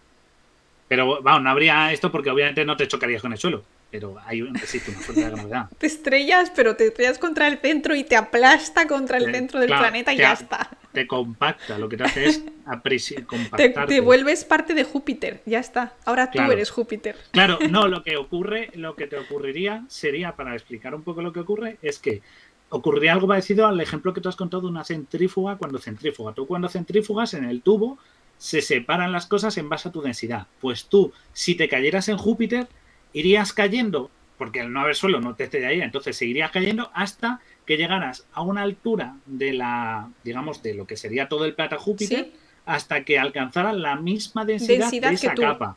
Claro, entonces, si tu densidad es, muy parecida a la del núcleo de Júpiter, pues te caerías en el núcleo. Eso es, eh, eso sería la, la, famosa centrifugación isopícnica. Eh, que separas en un tubo mediante ultracentrifugación que sería eh, equivalente a muchísimas Gs, separas por densidad. Y yo he hecho eso millones de veces. millones de pues, veces para separar pues tú lo que te quedarías es a la altura de la densidad. Si tu densidad es la misma que la de la superficie de Júpiter, pues te quedaría en la superficie de Júpiter flotando. Pero si no, irías bajando hasta igualarte con la densidad de la capa que te toque. Ajá. O sea que Muy mira, me encanta. Font ya puede irse a la cama porque ya ha aprendido una cosa más, porque siempre estaba preguntando qué pasaría. Pues mira, ya está. O sea que. que esto. Ah, sí, eh, Ruri dice Matt Damon, donde se queda tirado en Marte, gazapo total. Claro, tiene la misma gravedad y de repente dices, bueno, si es un tercio. y luego, por cierto, eh, han volado hace nada drones en, en Marte. Fijaos los ingenieros, los cálculos que habrán tenido que hacer para volar algo con una gravedad tan distinta a la Tierra. De hecho, fue, el primer vuelo fue como una locura, estaba todo el mundo súper pendiente, luego lo pusieron en YouTube, porque a, nivel de matemáticas y de, de, ingeniería es increíble decir, vale, estamos, hemos aterrizado, porque aterriza con, con el este y demás, pero ahora estamos en, en la superficie y vamos a hacer un vuelo. Es alucinante. Claro, es que porque al haber muy poca gravedad, claro, en, en España, voy a decir, en España también tenemos la misma gravedad, pero en la Tierra, en la Tierra prácticamente en toda la Tierra, la, misma gravedad es igual. Claro, ni, ni, que en una. Es un día tenemos que hablarlo, porque ya tengo investigado de zonas de la Tierra con diferente gravedad. La gravedad no es igual en todas Hay una zona un poco ahí también especial. Sí, que está a boya de la Tierra. Sí, bueno, que en la Tierra los drones están hechos para compensar nuestra gravedad, pero si tú vuelas un dron en Marte, tienes que reconfigurarlo para que no sea tan fuerte, porque como hay poca gravedad, si no, salís para hacia arriba. Entonces tienes que hacerlo menos fuerte su impulso en vertical, porque si no es que se te va, se te va, sale y dispara hacia arriba. Entonces hay que compensarlo, amigo. Eso hay mucho truco. Bueno, vamos con la siguiente. A ver, a ver qué pasa. A ver, a ver, a ver. Que era que decía Edu también que también hay atmósfera distinta al Marte y eso también hay que tenerlo en cuenta para volar el dron. Que yo aquí me he venido arriba con la gravedad, pero claro.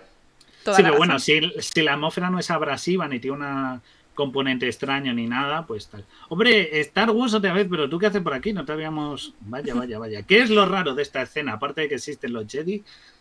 Yoda. no, el truco, vamos a dar, no son ni los Jedi ni los alienígenas. ¿Vale? Para que. Porque bueno, pues ya está, hologramas. Hologramas sin soporte. Mal. ¿Mal? O sea, los hologramas sin soporte no existen. Obviamente el holograma necesita soporte, pero yo quiero hablar de otra cosa. A ver a quién se le pues ocurre la esta. Eh, pues esta imagen tampoco tiene mucho. No sé. La barba. Eh, Baby Yoda, no, la barba de esto, la cabeza de, por cierto, el cabeza huevo es, cabeza porque, huevo total. es ¿eh? porque tiene un corazón en la cabeza. Es porque tiene un segundo corazón en la cabeza, esa especie. Que está sentado, mm, casi. No, no, no, no es que está sentado. Algo mucho más obvio. detrás. Un problema que tenemos en la, en- a día de hoy en, nuestro, en la comunicación. Porque Ah. este, este, este, el racismo implícito en que todos sean humanoides, también, es verdad. Eso es algo que nunca entiendo en las pelis de ciencia ficción. El modelo perfecto anatómico es el de los seres humanos. Mira, mira, Misteriosamente, dicho, en la Tierra no hay. ya. El idioma, el lag, ahí, El lag. ahí. Enrique le ha dado el lag. Efectivamente, esta persona, eh, bueno, este Jedi, este alien, está hablando, hacen un consejo y cuando no puede estar alguno, digamos que se conectan por el wifi y se proyecta holográficamente, ¿vale? Hay hologramas bastante conseguidos en la actualidad y se está trabajando en ello, pero todos necesitan soporte, como bien habéis dicho muchos aquí. Y, y más o menos en, en- a día de hoy es algo, una tecnología que se está trabajando en ella y es factible, entre comillas, pero eh, ¿qué ocurre? Que se sientan aquí en corro y los que no pueden ir al consejo, pues simultáneamente están hablando y debatiendo. Pero es que hay una cosa y es que es el lag. Las ondas no viajan más rápido de la velocidad de la luz. O sea, esta gente, la- los que están en el holograma están a millones de años luz en otras galaxias, bueno, o en la misma Eh, galaxia, pero igual, en otros claro. sistemas solares. Claro, entonces estaría con un lag de la hostia. O sea, jugar al Duty con un 300 de ping. O sea, imposible. Es más, a día de hoy, algo tan absurdo como la luz del sol, la luz que viaja a la velocidad de la luz, obviamente el sol, no llega instantáneamente a la Tierra, tarda unos minutos. Es decir, ocurre incluso en nuestras comunicaciones con los, con los astronautas, cuando se habla con ellos, hay unos minutos, nosotros siempre nos sale que están hablando como tal, pero hay unos minutos en los que hablan y están así esperando, les Sí, llega el mensaje y contesta y tal. A nosotros nos pasa. A nosotros nos pasa y no Tú va a la estás en Madrid y yo en Valencia y ya está. Claro. Pues entonces, no, esto, ¿se podría entrelazado cuántico? Eh, sí, podría hacerse con un entrelazado cuántico, pero estás cogiendo con lo de los qubits y tal, pero... o sea, A ver, oye, en el futuro, quién sabe, hay cosas Si que no hemos sí, soñado. Ojalá, ¿no? Pero, pero de nuevo, ocurre en muchísimas películas. En- o sea, he cogido Star Wars porque la trampa del holograma para pillaros a todos. Pero ocurre en muchísimas películas de ciencia ficción que están hablando y cogen el comunicador y oiga usted no sé qué y están hablando con la otra punta del sistema solar. O sea, me da igual que cojáis esto, como que cojáis Cowboy Bebop, como que cojáis la que os dé la gana, me da igual. Habla- hablan instantáneamente y es como no, hay unos minutos de lag y tal. O sea, eh, Mira, decir- fíjate, lo que dice Font eh, está guay porque Star Wars es pasado, porque como empieza lo de en una galaxia muy lejana, es como cuando tú utilizas un telescopio, estás viendo el pasado. Entonces, si estamos mirando a una galaxia súper lejana, es que esto ya ha pasado hace millones de años luz. O miles, no sé, Ah. muchos. o, no, o futuro pasado, claro, no lo sabemos. Pero bueno, dicen hipervelocidad, sí, pero la hipervelocidad para ellos es saltar a la velocidad de la luz, porque nada se mueve más rápido que la velocidad de la luz, porque es una ley física innegable, es como la existencia de la gravedad. No te la puedes saltar, está en todas partes. Entonces son unas cosas como muy que sería ya no ciencia ficción, sino que es ciencia ficción sobre la ciencia ficción. O sea, es como elevarlo al cuadrado. Así que muy cogido por los pelos. Interstellar lo hace muy bien, porque cuando se mandan mensajes con el prota, se ve La que los hijos van creciendo vieja. en la Tierra. Sí. Claro, porque hay un tiempo entre mensaje y otro. Interstellar está muy bien, pero como Interstellar es una mierda, no vamos a hablar de ella. A mí me gusta, Porque pero la- Guille la es malo. Yo la una- odio, ¿vale? es la- creo que es la única peli así de duración larga que yo he aguantado. Yo no la soporté. Es que desde el primer momento dije, este va a ser el final. Y no. Si os la queréis bien, bien. Y tiene muchas exactitudes esto, pero. A mí me encanta. Un día que no estés tú, la, la comento yo.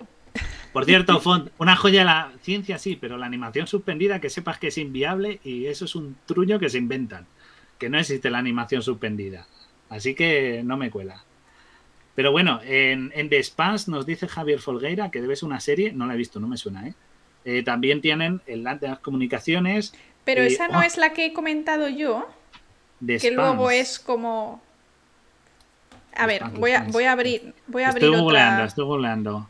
La expansión. eh, Eh, los que vienen en el cinturón de asteroide, no, no sé, esto es una serie, serie de Ama. A ver. Yo no, es que yo ah, apenas es de Amazon, no la he visto.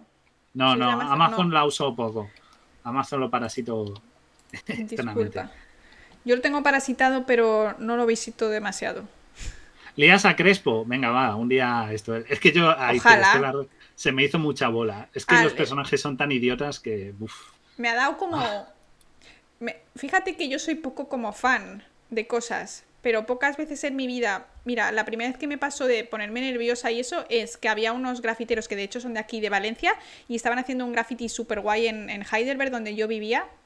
Y o sea, hablé con ellos, pero estaba como un poco como nerviosísima. O sea, me encanta lo que hacen. De hecho, aquí hay un graffiti suyo gigante y siempre lo veo. Pero, macho, o sea, me puse súper nerviosa. Y has dicho eso y digo, es que si viene aquí Crespo yo no puedo hablar. O sea, ¿qué digo? Digo, sí, bienvenido. Te, te emo- te emociona. te emociona. Me da como cosa, ¿eh? Es como too much.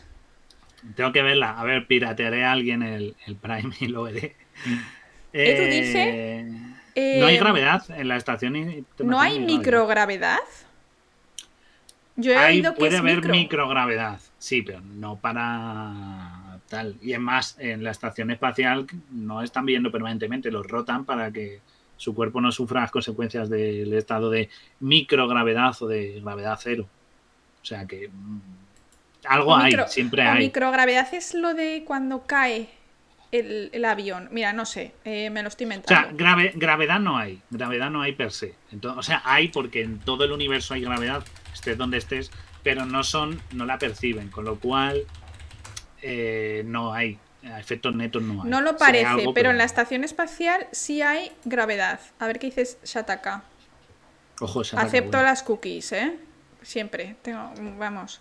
Em, bajo rápido a ver si encuentro el dato, porque bueno, te cuentan toda la historia, pero lo que queremos es el dato. Hola, salud, que acaba de llegar a saludar. Orbita a 400 kilómetros sobre la superficie terrestre y su distancia al centro de masas no es ni mucho menos suficiente para ser indemne al campo gravitatorio que genera. Eh, la gravedad a la distancia a la que se encuentra es solo ligeramente menos intensa que en la superficie del planeta. Claro, lo que pasa es que no tienen un punto de apoyo. Eso es lo que les ocurre, pero vamos, algo de gravedad hay porque no puedes escapar de la gravedad en ninguna parte del universo. En todos lados hay gravedad. Caída libre es que, perpetua. es que te lo compense. Otra cosa es que te lo compense. Claro, están en caída libre perpetua, claro, porque lo compensan con el movimiento. Microgravedad constante. A ver, a ver, a ver. Bueno, no dicen el dato. Cuentan toda la historia, pero bueno, podemos hablar no hay, un día de esto. no hay esto gravedad, no hay gravedad de pegarse, o sea, de andar, no hay. Obviamente reciben la gravedad porque aunque se alejen de la Tierra están orbitando. Pero con toda esa gravedad que les pegaría al suelo la compensan con el resto de movimientos de la estación. Con lo cual por eso los vemos flotando, pero no están de ir andando por el suelo. Por eso, claro, por eso vemos como lo vemos ¿eh? los, cuando sacan imágenes de ello. Mola mucho, ¿eh? Cuando hacen eso. Sí, pero 87% de la Tierra es lo que te digo, por la distancia respecto a la Tierra. Pero no que ellos estén prácticamente pegados a la Tierra. Eh, no sé si me he explicado. Sin gravedad no se podría cultivar alimentos si hay una misión para cultivar plantas en la estación internacional. Sí, pero Claro. como que si están flotando es porque les tira la gravedad como de todas partes por moverse a la vez. Un día vamos a leer ese cinética de artículo. la, por la cinética de la órbita. Es como caer continuamente. Es verdad, le podemos preguntar al, al exministro, que ahora estará más libre. He escuchado esta mañana, he escuchado esta mañana una entrevista a Pedro Duque bastante interesante de un podcast que se llama Lo que tú digas. Y es un capítulo que sacó en junio o así, que todavía era ministro, y es una entrevista a Pedro Duque, muy recomendado. Lo que tú digas. Sí, Está luego la en- tuiteamos, si eso.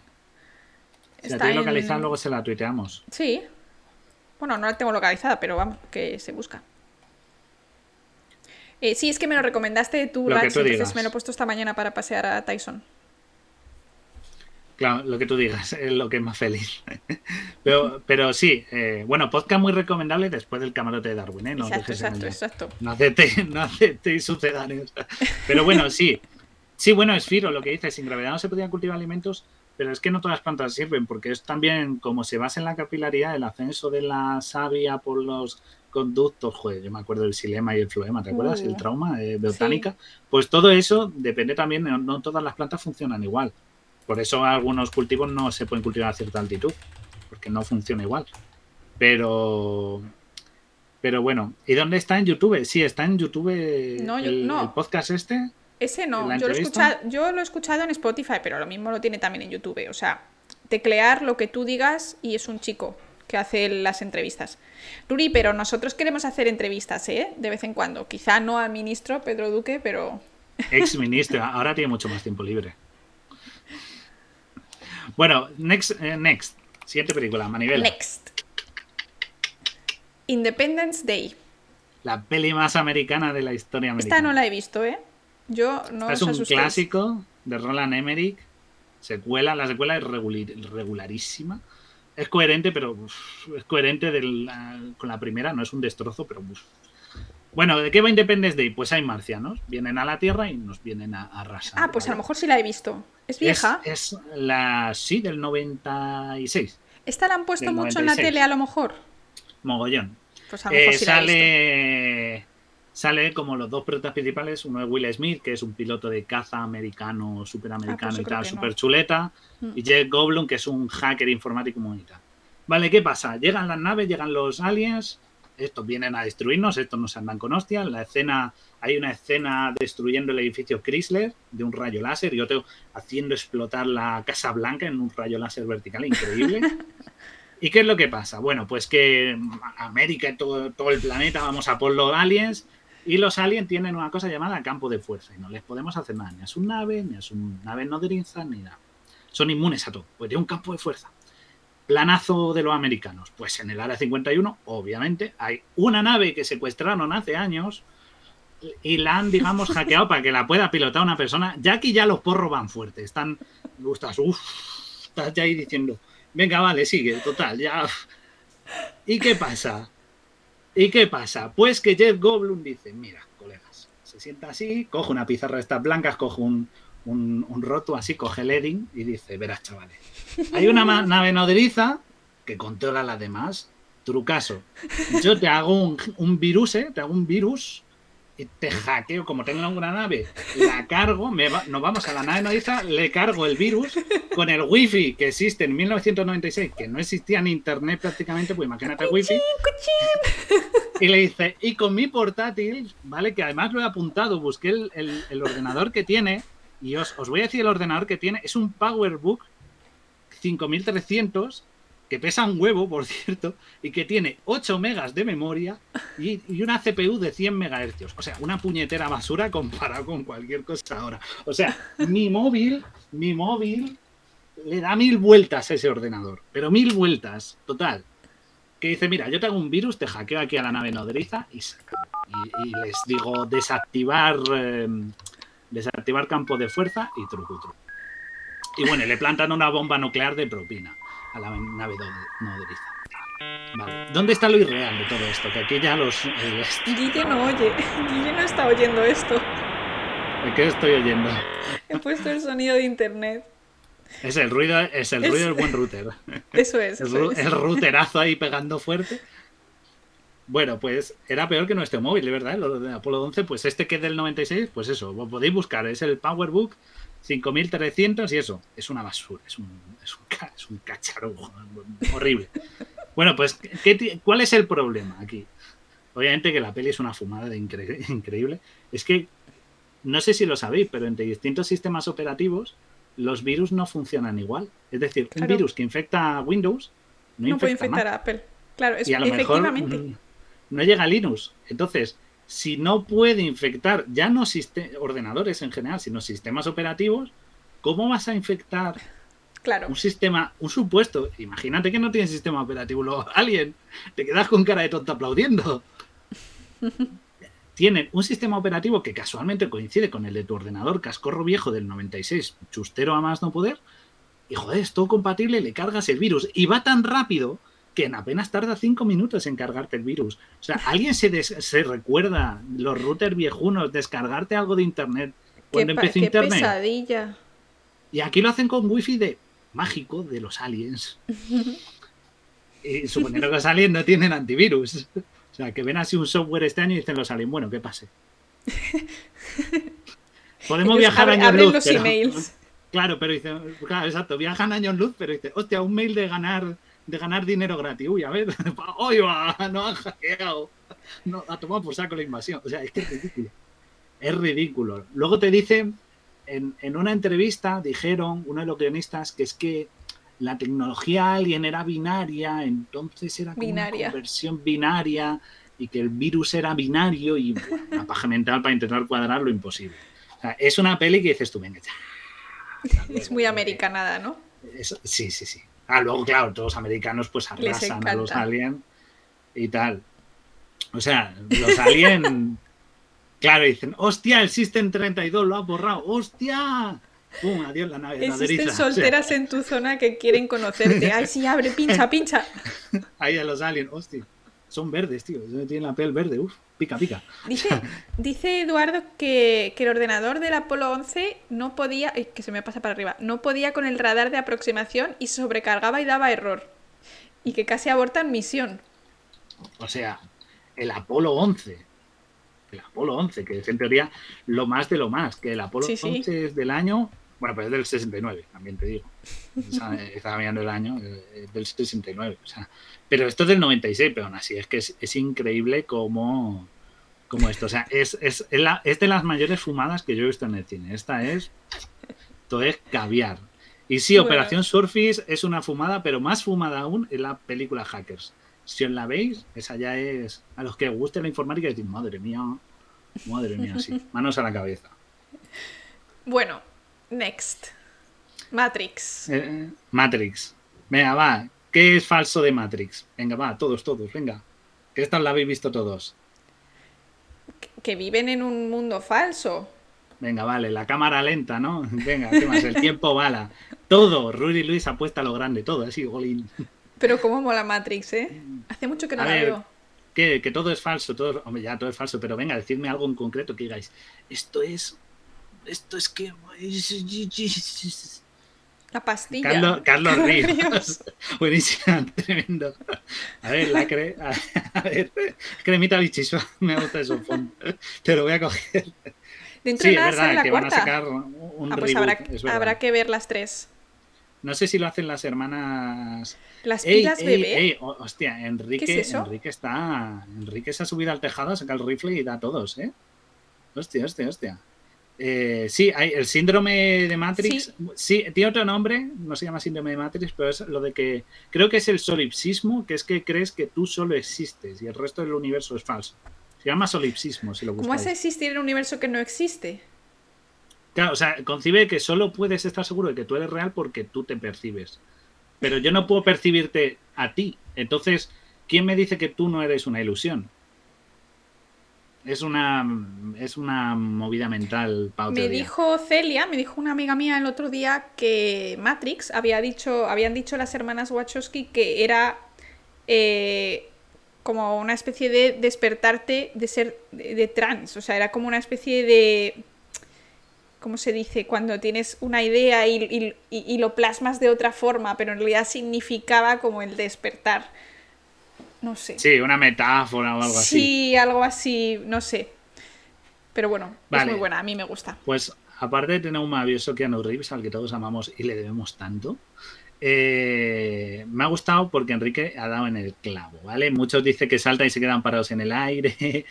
Eh, bueno, pues eh, lo que en verdad ha dicho Enrique es lo de las pilas bebé, ¿vale? La teoría de que todo Matrix es falso es porque la base de Matrix es porque las máquinas nos tienen enchufados al, al sistema y usan a los seres humanos como pilas para obtener energía, ¿vale? Somos como su batería y cuando pues nos volvemos viejitos y ya no damos energía, pues nos tiran, nos destruyen o nos usan para alimentar a otros o lo que sea, ¿vale?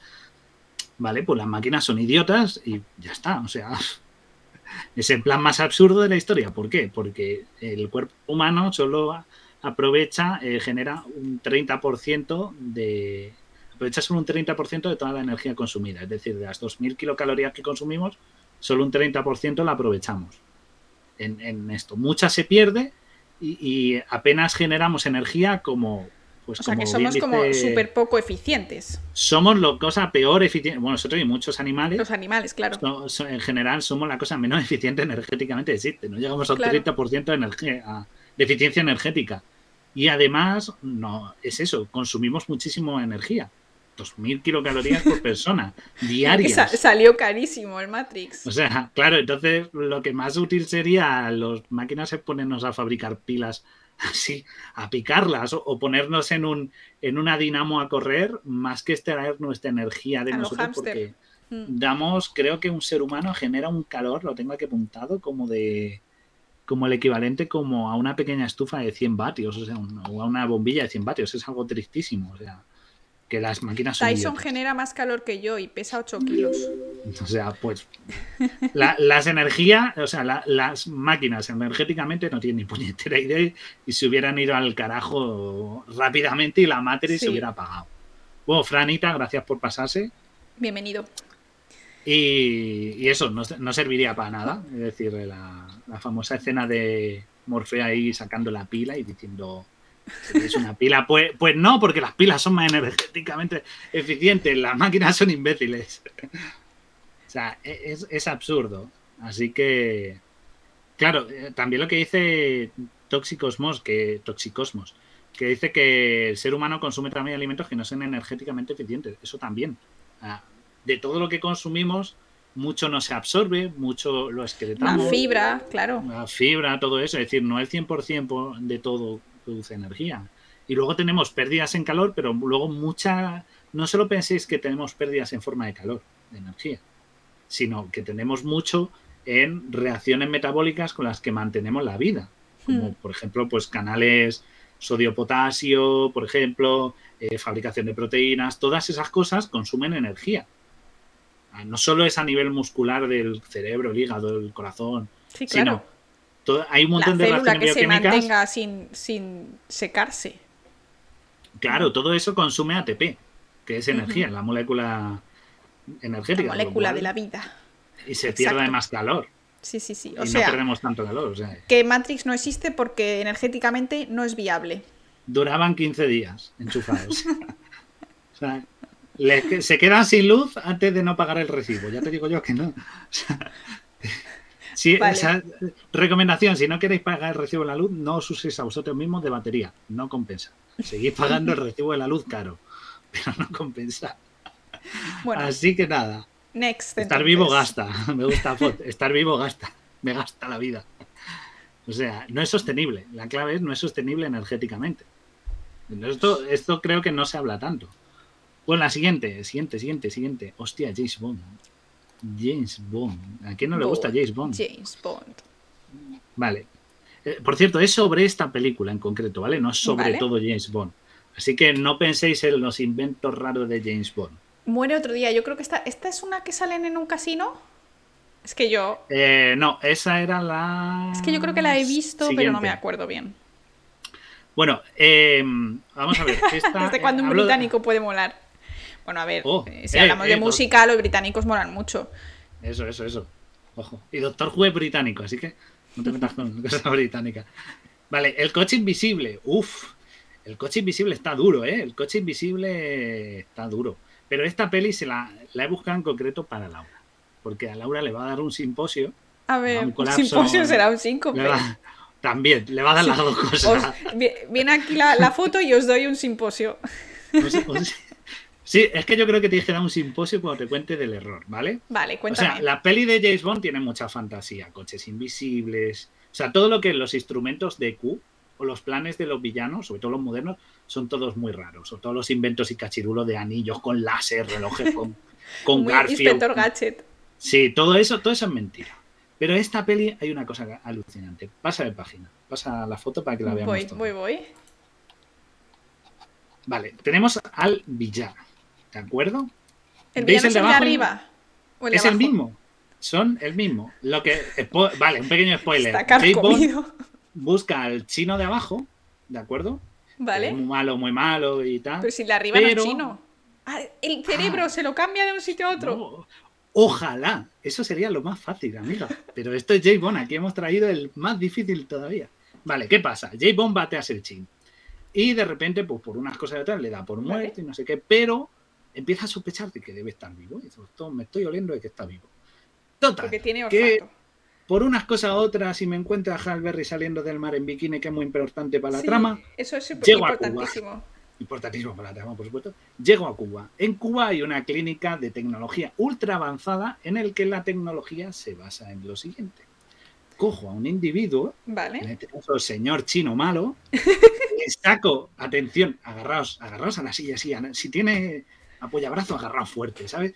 Dice, voy a coger al chino, o sea, la, terapia consiste en coger al individuo, sacarle todo el ADN de todas sus células, le hago, el simposio y se lo sustituyo por otro y nos sale un señor inglés. Le ha dado, algo a Laura, o sea, no, me, lo esperaba. O sea, eh, eh, esa, es la taba. Ya ves cómo os he dicho que le iba a dar un síncope. Os lo hemos prometido. Aquí se cumple lo que será. O sea, coge al señor chino, le cambia todo lo del ADN y le dice, bueno, ahora le meto ADN ajeno y se me, sale británico. o sea, luego, luego le meto un poco de cirugía. Sí, sí, el tío luego le ves al de arriba y es súper británico, hace grima, el tío ahí súper tal, eh, le van a nombrar Lord, ahí súper tal, le quitan todo el... Y el señor, lo que mola es que, es que el actor, el, actor que es el doctor cubano, el médico este, es un actor español, por si la, si la veis, no me acuerdo el nombre, pero ese actor es español y lo explica ahí, se lo explica, sí, sí, aquí lo que hacemos es, lo que hacemos una terapia con acento cubano, aquí lo que hacemos una terapia muy sencilla, lo que hacemos es cogemos y le quitamos todo el ADN de la célula de todas, de todas, de todas. O sea, no le hacemos un injerto de terapia génica. No, no, a todas. Cogemos lo que es la cuchara de los helados, ¿sabéis esa? Y dice, le mete así, rebaña y dice, y ya, y se la deja limpia y ahora le metes ADN repuesto y. Medicina comunista. Bueno, a ver, en, Cuba, a ver, hacen cosas que, están, bueno, están mal, pero hay muchas que están bien. Yo conocí a, Néstor, que estaba en mi laboratorio, era cubano, y siempre hablaba bien como de, a veces de la medicina y eso, que tenían muchos servicios para embarazadas y esas cosas. Pero, por favor. A ver, en la escena, nada más decirlo, eh, la Halberry le, calza cuatro tiros. Y dijo, normal. Que yo lo haría. Digo, me está timando. O sea, es más fácil coger a un señor inglés y darle el cambiazo por el chino y que no se entere que, hacer todo eso que es imposible. O sea, es imposible retirar todo el ADN de todas las células. imposible. Le puedes meter mutaciones, ¿no? Injertos de ADN con PCE, con PCR, no, con, con, con CRISPR y bueno, y con mucha cirugía. Cuando pues para que por fuera no lo parezca, pero. Cuando sacas el ADN, que por cierto no, no funciona lo de las alertas. Lo siento, no sé qué ha pasado, se ha roto. Se ha roto, Laura le ha dado un colapso. Lo he roto con mi risa. Ha roto. no sé qué ha pasado. Bueno, ya, ya lo pondré otra vez. Eh, cuando sacas el ADN, es que te tienes que cargar la célula, porque estamos hablando de 46 cromosomas que están súper empaquetados dentro, dentro de un núcleo. Y, eso dentro de una membrana. ¿Cómo, sacas? o sea, una membrana doble envuelve a la parte del ácido nucleico. Y aparte, la célula tiene su propia membrana. Y tenemos millones y millones y millones de células. Y aparte, millones de células y cada una es distinta, porque no es lo mismo una célula de tejido conjuntivo que una célula sanguínea, que una, y todas tienen ADN único. Es decir, con mucha paciencia. o sea, el señor ahí un, tiene, a todos los chinos que, que te tienen ahí con una agujita ahí, sorbiendo uno a uno, ¿no? O sea, es que es, imposible. Es más fácil decir, le han operado y ya está. Es decir, le han operado, le han puesto una lentilla. Es más fácil sacar, hacerle una transfusión de cerebro o un, o un cambio de cara Claro, o sea, la peli de John Travolta y de Nicolas Cage que se cambian la cara, es simplemente se hacen la cirugía y se cambian la cara. Claro, y no se les inflama ni nada, pero bueno. bueno, no se les inflama ni nada y a lo vale. Pero ya hay cirugía de trasplante de cara. Con lo cual es más o menos. Y la peli tampoco tiene creo que es de las últimas, o la última de Pierce Brosnan, o sea, que tampoco tiene que tener más de 10 años, creo. O sea, que tampoco estamos hablando de una peli de los 80 donde todo vale, es del año 2002. Ah, pues del 2002, hostias, qué viejo soy. Somos muy viejos, sí, sí, sí, sí. Vale, Porque yo me pero bueno, de lo de Halle Berry, claro. Bueno, los locos eh, 2000. Bueno, que esto, yo creo que mi risa ya lo ha dicho todo. Es que eh, Claro. me- ha, sido, ha sido auténtico, ¿eh? Es que no me lo esperaba. Pensé que estos cables lo que iban a hacer era como mm, hacer una especie de clon. Eh, Me esperaba cualquier cosa, No, pero sacar el ADN es como- de todas las células es que no me lo imaginaba. Claro, luego les ponen como una máscara. el- Tú le ves al chino cuando está en la clínica, pero la clínica todavía no está transformado, y le ves como que le tiene una máscara de plástico puesta y, un, y gotero, y es como que se está realizando el proceso. porque Ahí, claro, sí, un gotero, que es la tal, y aún así el chino se levanta, le da una paliza a Pisbrona y sale corriendo. O sea, le está haciendo todo el efecto del tratamiento. Pero bueno, es como que esa máscara y todos estos cables, pues le van deformando para que se vaya asimilando la de. No sé cómo va esto. O sea, Dice- soy biólogo y no sé lo que pasa.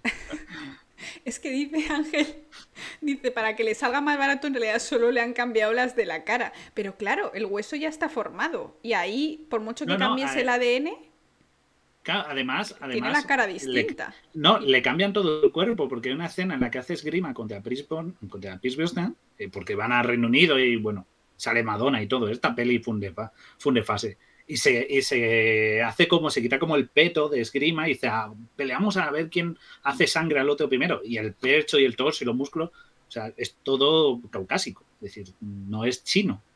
Le ves el esto y no esto. Así que Llama al timbre. Ha llamado, ha llamado, ha, ve- ha venido, ¿Estás han venido los, guionistas. Son los guionistas que han venido a decir que esto, o sea, ahora entran, Vienen con ¿Sabes? su, con su doctorado de, de biología molecular a explicarnos qué coño está pasando. viene el, me- el médico cubano con, la- con una pistola con silenciador así asomando por este lado. ¿sabes? Ay, qué O sea, bueno. eh, eh, esta peli es bochornosa. O sea, mira que hay. Y eso que ya la peli ya incluye una fumada que es un satélite que concentra luz solar y hace un rayo láser que destruye cosas. Pues es que yo dije, eso me parece hasta normal. La fumada es esto. Esto es lo fuerte. O sea, mm, alucinante, chicos. Esto yo creo que es la mayor locura que he visto en esto. Pero Bueno. bueno, nos quedan unas poquitas más, no muchas. Yo creo porque- que no lo vamos a alargar mucho. Y No. podemos guardarnos una segunda parte. Está siendo súper divertido. O sea, me está encantando. No me estoy pasando no, lo hemos pasado ¿Te muy parece bien. Si queréis, Una más. sí, si y a partir de la 19 hacemos segunda parte otro día. A lo Sí, mejor no la ¿queréis que hagamos pero una segunda parte, chicos? A ver, ¿qué dice un poco el chat? súper guay. Es que, Que yo me estoy pasando pipa. Veintitantas. O sea, Es que doctor yo, Cavada o sea, no prueba esta que ir, o sea, ¿no? tampoco me puedo quedar aquí mucho tiempo más. Da para. No, en verdad he elegido. La última, que sepáis que la última es Armageddon. Y Armageddon con Bruce Willis. Esa me la voy a guardar para la segunda parte, para que os tengáis que aguantar y vengáis todos. Pero, pero si queréis, hacemos una más. Una más, que creo que la El siguiente. doctor es- Cavadas no aprueba esta peli. Que así Está nos el dejamos. Está todo el día operando a gente. Y si quieres, nos dejamos así alguna de Michael Crichton para. Que como él, hay muchas pelis course. de él. Nos, nos vemos la siguiente, que es eh, Lucy. Vamos a ver dos más, que son cortitas, ¿vale? Venga, le doy a la siguiente. La, la siguiente es Lucy, no sé si la habéis visto. Yo no. Eh, bueno, todo mal en Armageddon. Joder, que sí, todo mal, macho. Esa no hay por dónde cogerlo. Bueno, Lucy con Scarlett Johansson, ¿de qué va? Pues Lucy, chica, la secuestra, no sé qué, se mete una droga mística, polvo, no sabemos, droga, droga, Vale. muy fuerte, y de repente pasa a usar el 100% del cerebro. Y le Pero da si hay una serie ultrapoderes. del chico este Sí, guapísimo de eh, los ojos. Sin límite, que también tiene Esa, película, que va está guay. Limitless. Que sí, también tiene peli, que es igual, que te metes una droga y empiezas a usar. Pues Pero aquí peli. ya va en plan fumada, en plan, aquí te da hasta superpoderes. Porque Vale. como el humano solo usa el 10%, ¿verdad, Laura? Ujú, claro. Solo usamos el 10%. aquí Yo el está- El y, si, y si llego. Después, después de lo del chino genético, dice, me quedo en el 2 y ya. Es que no se usa. A ver, no sé si hay. ¿Esto solo hay una foto? ¿Paso a siguiente nos, o- di- nos dice, sí, pasa a la siguiente, bueno, la siguiente da un poco eso, pero, pero ella es capaz de ver como, en la siguiente imagen pues se ve eso, como que es capaz de ver eh, toda el- la realidad y ver eh, O sea, que en el cerebro, en el cerebro lo que hay además tiene receptores para poder ver cosas. Sí, sí, tiene telequinesia, telepatía, una... Me gusta que diga, Javi, eso de que es una secuela de la peli, la de Sin Límite, la serie. Ah. Pero bueno, peli recomendable y serie Sí, yo creo que he visto todo de eso. Porque sí que, o sea, sí recuerdo que me, me gustó. A ver, primero, volvemos a hablar de que los humanos somos poco eficientes energéticamente. Con lo que consume el cerebro, por favor. ¿Cómo vamos a no usarlo? No tiene, no sentido. Si es, eh, si es que consume el 80% yo creo de lo que... Bueno, no sé, me lo estoy inventando, pero consume 30. muchísima energía. Un 30, se va muchísimo en el cerebro. Muchísimo, Claro. muchísimo. Y de hecho Pero- tenemos imágenes de estas que se que miden la electricidad que va pasando por el cerebro y se ve que se, se- se enciende todo. O sea, todo. Exacto, hay tomografías y tal que ven la actividad cerebral, con lo Y cual claro. es un mito cazadísimo. Podríamos quitarnos el 90% del cerebro, mm, perder dos kilos o un kilo de peso y no pasaría nada. Pensar adelgaza, Claro. es verdad. Pensar, claro, consumen Utilizar mucho. mucho que el calorías. Pero bueno, solo, solo estar vivo, es decir, solo que tu cerebro esté mandando las señales, que si hormonales, que si de recibir dolor, que si de, de- no, los espasmos esos que te dan, eso gasta un montón de energía, claro. Claro, Fon, Fon ha dado en el claviza, cosas que no se entiende todo a la vez. No Efectivamente. explotaría, pero vamos. Claro, y, y aparte, este 10% del que se habla es 10% de a nivel de procesos intelectuales cognitivos o todo en general. Porque claro, el cerebro, o sea, yo estoy aquí ahora hablando con vosotros, pero es que mi cerebro está mirando la pantalla, recibiendo esa información, percibiendo información de mi entorno, de mi cuerpo, de mi medio interno. Estoy a la vez eh, Y eso que pensando no para hablar. riesgo de depredadores. Claro, y a la vez estoy escuchando, con lo cual mi parte del cerebro asociada a la, a la escucha, también al olfato, a la vista, es decir, hay un montón de parte de mi cerebro que inconscientemente están trabajando. Mm. Control hormonal también está en el cerebro. Eso no lo controlo voluntariamente. Lo que pasa es que usamos un 10% quizá a nivel voluntario cognitivo. Yo creo que es más. no- O sea, Incluso puede ser más, porque en verdad el lóbulo frontal es bastante grande, que es la parte encargada de toda esa, ¿no? Hmm. La memoria, por ejemplo, está actuando autónomamente, porque yo estoy recordando esto de lo que estamos hablando hoy y no estoy voluntariamente grabándolo, se hace Claro, automático, luego, con lo cual. Además, tienes que, que respirar, que yo qué sé, que enviar señales de hambre, enviar señales de pues Coordinar cosas como Sí, respiración, salivación, ritmo cardíaco, eh, control de temperatura, es decir, control muscular, de coordinación de que no me caiga, mantener el equilibrio, es decir, mi- todos los órganos que tiene mi cerebro, o sea, que todos los sentidos, perdón, que tiene mi cuerpo, mi cerebro se está coordinando simultáneamente. claro, entonces Mientras hago más cosas, con lo cual el 100% no lo usamos, obviamente, porque no tenemos todo activo a la vez, pero tampoco usamos el 10. Y luego también hay una, otro mito que se dice mucho, que no tiene que ver con pelis, que es eh, que la gente que es más eh, lógica utiliza la parte derecha del cerebro y la gente que es más creativa utiliza la parte izquierda del cerebro. No. Y se ha demostrado que no. Y Eso también que- se ha demostrado que el cerebro de hombres y mujeres no tiene las, esas súper grandes diferencias que se habían dicho al principio. Claro. Bueno, es que la, la, la, ¿cómo es? La frenología, que es la ciencia esta que seguro que habéis visto. ¿Habéis visto Django desencadenado? El malo, el este Leonardo DiCaprio, que tiene un cráneo, seguro que habéis visto ese cráneo que lo miden así, dice, ah, si tiene Sí. estas medidas, y lo veis que tiene como unos dibujitos que son unos bustos muy, muy famosos que podéis encontrar. Bueno, pues esa es una falsa ciencia que se tenía hace años, que decía que según la medida de tu cabeza, pues eh, tenías ciertos comportamientos. Es decir, si tenías más ancho por aquí, pues eras más intelectual, o si tenías más largo el cráneo, pues eras más dado a la agresividad y tal. Era una ciencia falsa que se basaba en nada, en unas Hmm. observaciones tal. Entonces, esto es, esto es un poco como eso, pues eh, se creía, pero que ahora es falso y se ha demostrado. Pero son unos bustos muy bonitos. Yo quiero uno para adornar como Sí. curiosidad, pero no, no tiene ninguna base científica. Y yo creo que eso venía un poco por el sesgo de confirmación, ¿no? Porque culturalmente las mujeres actúan de una manera, actuaban más, cada vez actuamos menos así, ¿no? En plan, eh, quedarse callada, no, no quejarte de las cosas, ¿no? Tener ese ímpetu de liderazgo que ya cada vez más mujeres están empezando a no tener miedo de mostrar. Pero tú tienes ese sesgo de confirmación y al final cuando haces ciencia, si tienes esa idea de que las mujeres son así, vas a encontrar diferencias y las... Pero cuando se hace la ciencia bien, se ha visto que no, que no es así.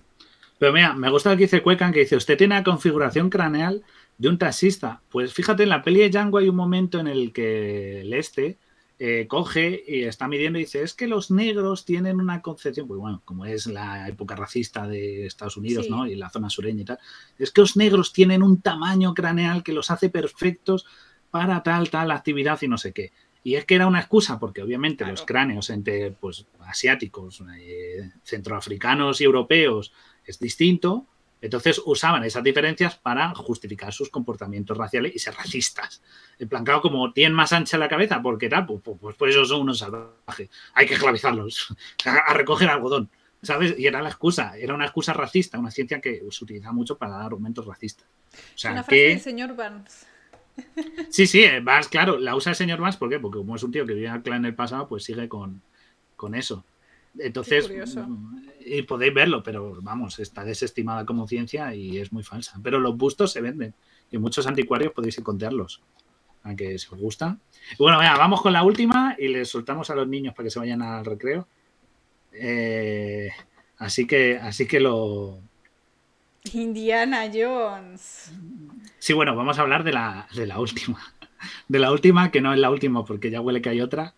Pero sí, lo de los negros sea el tamaño craneal. Bueno, sí, eso y otras cosas. Pero, pero una de las excusas que utilizaban para decir, no, nunca van a poder ser tan listos como nosotros, pues utilizaban parte de la nefrología esta, que siempre digo, eh, nefro no, frenología.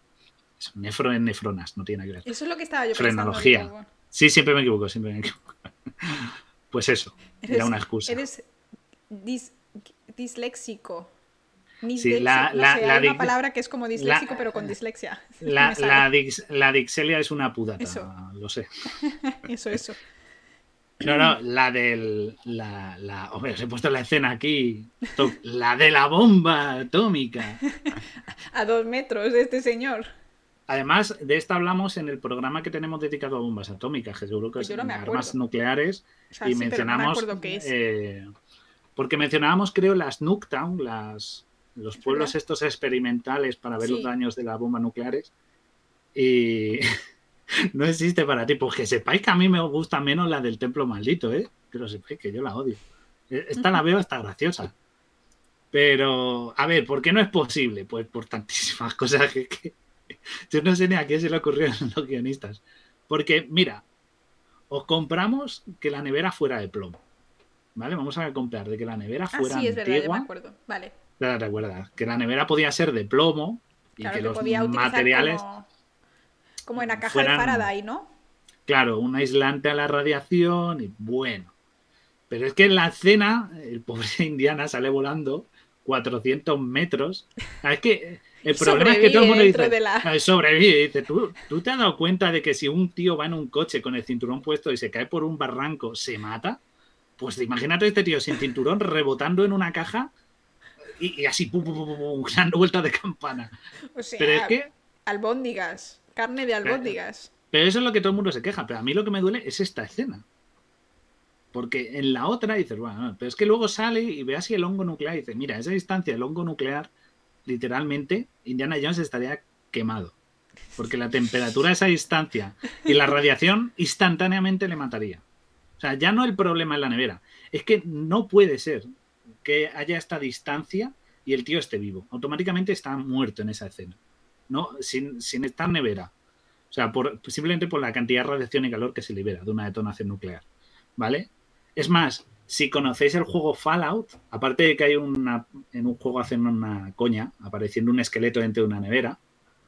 ¿Sabéis el muñeco que sale así con el dedo? El, el Fallout Boy. El, lo, lo, puede buscar Laura a ver si os lo puede enseñar. El Fallout Boy, el muñeco, que está siempre sonriente Es que- y señalando con el dedo. Es que Fallout Boy es un grupo de música, entonces si pongo Fallout Boy va a salir el grupo de música. Eh, pon Fallout eh, Ya está, ya está. vídeo. Vale. El muñeco así levantando el pulgar. ¿Sabéis por qué está levantando el pulgar y sonriendo? No es por ser positivo. No es porque esté alegre. Es Está porque, mirando. claro, está mirando, está mirando a qué distancia, porque si el hongo nuclear es más pequeño que tu pulgar, estás a salvo, en teoría, de una explosión, nuclear. De ahí viene ese gesto. No es solo de una campaña publicitaria positiva y alegre, sino porque esa es la distancia en la que estás a salvo de un nuclear. Pues aquí viene a nuestro querido Indiana, pues estaría, estaría eso. Exacto, Eduardo, está midiendo. Así que nuestro querido Indiana a esa distancia, con o sin nevera, estaría literalmente achicharrado. Estaría convertido en carboncillo. ¿Vale? O sea que cuando le encontraran tendría que ir con, con un recogedor a barrer los pocos restos carbonizados que quedaran y totalmente irradiados. Es que se le hubiera derretido la carne en los huesos a esa distancia. Sí, sí. Así que. Eh, esto nada, imposible entonces. Imposible. Bueno, esa peli tiene muchas cosas bastante fantasiosas. bastante fantasiosas, pero esta en la que todo el mundo se queja de la, de la esta, pero es que a mí me duele esto. Porque con la nevera, vale, pero luego el tío sale y se arrima y dices, no, ¿por qué te arrimas? Es peligroso, ¿qué más? Pues nada, el tío se arrima ahí con todo. Es que sí, ¿eh? Dice, Font dice, nunca, nunca entendí por qué se hizo la película. Te explico, dinero. Como todas las estas iguales, sí, al final. ¿Sabes? Eh, claro. Entonces, bueno. Me he reído mucho hoy, ¿eh? Espero que os hayáis disfrutado. Tenemos, eh, dejaremos unas poquitas más. Porque hay alguna más. Añadiremos Para, para seguir. Sí, teníamos alguna más, pero pero eso, así, esto, cómo matar una saga también. un, día, un día hablaremos de sagas muertas. Pero bueno, eso, eso es lo que hemos tenido hoy. Haremos otro, de verdad, porque es que Armagedón, es que Armagedón se merece un monográfico. Armagedón y Parque Jurásico. tenemos que hacer, porque aunque yo no sea de ver pelis y eso es divertido. Y, tenemos que hacer además de lo que han dicho antes de eh, Black Mirror. Y Armagedón que dice sí o sea, lo que nos hemos dejado, las dos que nos hemos dejado y eran las que más chicha tenían, era eh, Parque Jurásico, porque Parque Jurásico es, uff, es buenísimo. Tiene cosas muy acertadas, porque Michael Crichton no era idiota escribiendo. Claro. Pero, pero a ver. Sí, pero se cargaron más cosas en las pelis también que en el libro, ¿eh? Claro, el libro es más científico, pero la peli, algunas cosas las conservan y aciertan, pero hay otras que dices tú, hostia, macho, seguro. Incluso errores de especie. La guardamos, la guardamos, la guardamos. Se equivocan de especie, no todo es lo que parece en Parque Jurásico. No, digamos spoiler del próximo. Pero, cuando nos quedemos sin ideas, está muy bien tener ahí. bueno, a nosotros no se nos acaban. Pero bueno, y Armagedón, Armagedón, Armagedón, que lo sepáis, es una peli que la NASA utiliza, ha utilizado para ponerle fallo y ha encontrado 168 gazapos. 168, o sea... En dos horas. En dos horas de película. O sea que Armagedón es, lo mejor del mundo. Así que sí, a Futurama le sacaremos alguna cosa. Hoy le hemos sacado una cosa que no son ciertas, pero de Futurama sí que me gustaría hacer uno de cosas que aciertan, porque Futurama la verdad es que hay veces que, que tiene muy buen, las tira muy bien tiradas. Mucha fantasía y flipadas, pero hay otras que acierta bastante bastante.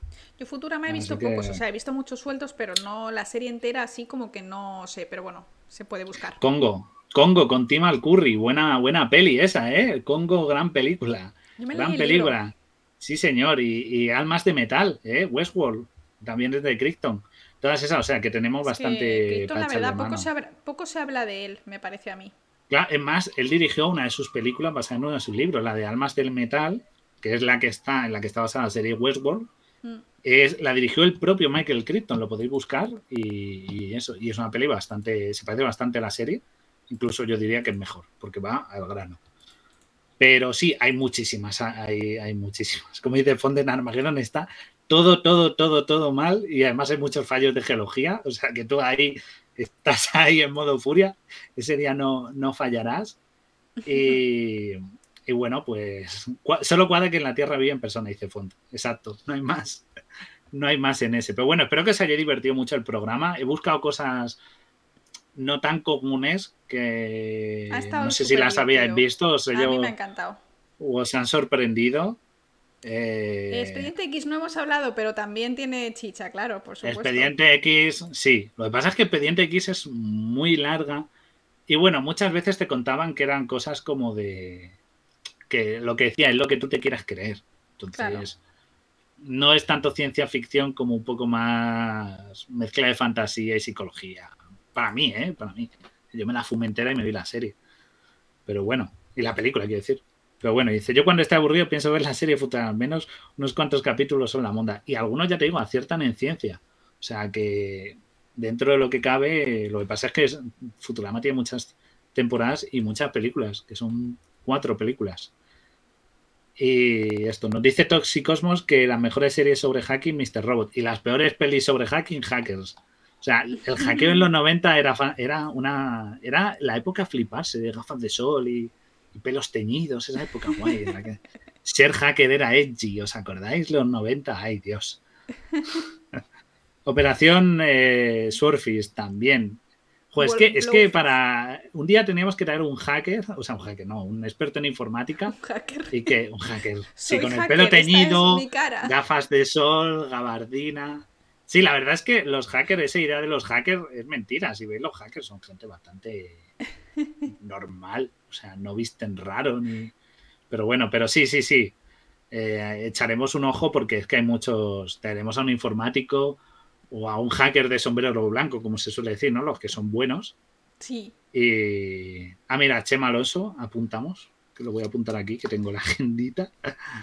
Pero sí, para, hablar. De Arrival, pues que sepas, Cuecan, que me, la, me encanta esa peli y la tenía, pero era como. Vi que era más fácil meterle escaña que decirle lo que han acertado. De Arrival se me quedó fuera, pero salvo el final, es una peli muy interesante sobre cómo es el desarrollo lingüístico y la comunicación. Porque me gusta mucho que los aliens no hablan inglés, así que tienen que averiguar cómo comunicarse con una especie extranjera y cómo va, pues, la protagonista no es una científica, es una lingüista. O sea que, que echarle un ojo a esa. Bueno, pues eh, ha quedado súper guay. Eh, un saludito a Font que se vaya y mm. nosotros nos vamos de. Nos vamos también. Eh, vamos a hacer raid a Pumuki, que siempre está apoyando el canal y ella tiene un canal de fotografía normalmente, pero ahora está jugando al GeoGuessr, que siempre es divertido. Así que yo creo que nos vamos, nos vamos con ella, que es majísima, darle mucho love, que a nosotros nos apoya un montón. Y cuando puede, claro, cuando está. Ahora no, porque está en directo. Obviamente. Así que. Ay, Big Man, pues. Big Man, pues ha estado hoy el programa. Ha estado súper divertido. He llorado de risa. He ha, llorado ha sido, ha sido, como ha dicho Font, cremita bichisua. Así ya te lo digo. Qué bueno, me encanta la bichisua. Qué buena. Cremita bichisua. me la guardo sí, sí, tienes que volver a... Lo subimos, yo creo que este lo subimos a podcast, bueno, va a estar en YouTube y a podcast. Yo creo que este para podcast también va a ser muy cómodo de escuchar, porque sí que hemos puesto las fotos, pero en realidad ha sido sobre todo hablado y leyendo los comentarios y todo eso. Sí. Así que... Ha sido muy completito, así Nada, chicos. Guille, despide. Recuérdanos bueno, quiénes somos. ¿Quiénes somos? Pues somos vuestra emisora clandestina a bordo del Beagle. Todos los que habéis venido nuevos y los que siempre estáis, muchas gracias. Los nuevos, muchas gracias por atreveros a pasar por aquí. Espero que os haya muy divertido. Eh, Laura, déjales por ahí el enlace al podcast. Déjaselo tú porque yo tengo escrita la raid. No puedo escribir. Ah, vale, vale, vale, vale, vale, vale. ¿La tienes ahí? Vale, vale, vale. Eh, bueno, ahí en el chat os dejo el link a nuestro podcast. Hacemos más programas fuera de los directos de Twitch, en los cuales pues os contamos curiosidades de la media hora, sí. Exacto, para lo que veis del bus, de aquí para allá, a clase, al currar, o lo que sea. Eh, Laura hace directos eh, por la mañana, martes y jueves, sobre noticias de ciencia, por la mañanita. y mañana voy a jugar al Minecraft, que estoy intentando aprender para hacer un poquito una serie también de ciencia. Así que si os apetece mañana por la mañana y estáis relajados de sábado, pues aquí estaré. Sí, exacto. Y en breve pues tenemos más canal con eh, curiosidades de un poquito música, cine, que hay un canal y partidita de rol en directo divirtiéndonos con la gente, con Laura también que estará jugando, es una de mis víctimas. Y, si alguien quiere participar, recordad, nos escribís algún mensaje, un susurro a Laura por Twitch o por Twitter o por cualquiera de nuestras redes. Y si queréis participar, recordad, de Atlantis más la llamada de Chulo, va a ser muy divertida. Para participantes aceptamos de cualquier nivel Sí, que yo no sé nada y juego nos, nos quedan plazas, así que... Si ponéis, eh, si ponéis em, exclamación redes, ahí están todas las redes, nos podéis seguir también, porque es que yo, es que ahora no puedo escribir en el chat justo. Ahí lo tenéis. Ah, y Laura también, por supuesto, está en TikTok, hace un contenido maravilloso. Eso, que estoy otra vez volviendo, que en agosto estaba más relajada con TikTok y estoy otra vez a tope con noticias súper interesantes. Exacto. y nos compartís por todo, por, tu, por Twitter, por YouTube, pues estamos en todo medio, en iVoox, Spotify, así que ahora vámonos de raid, que Fon se tiene que ir a hacer cosas. Os quiero, os queremos. Un besito a todos, gente, un besito. Cuidaos. Chao, chao. Cuidaos y ved muchas pelis.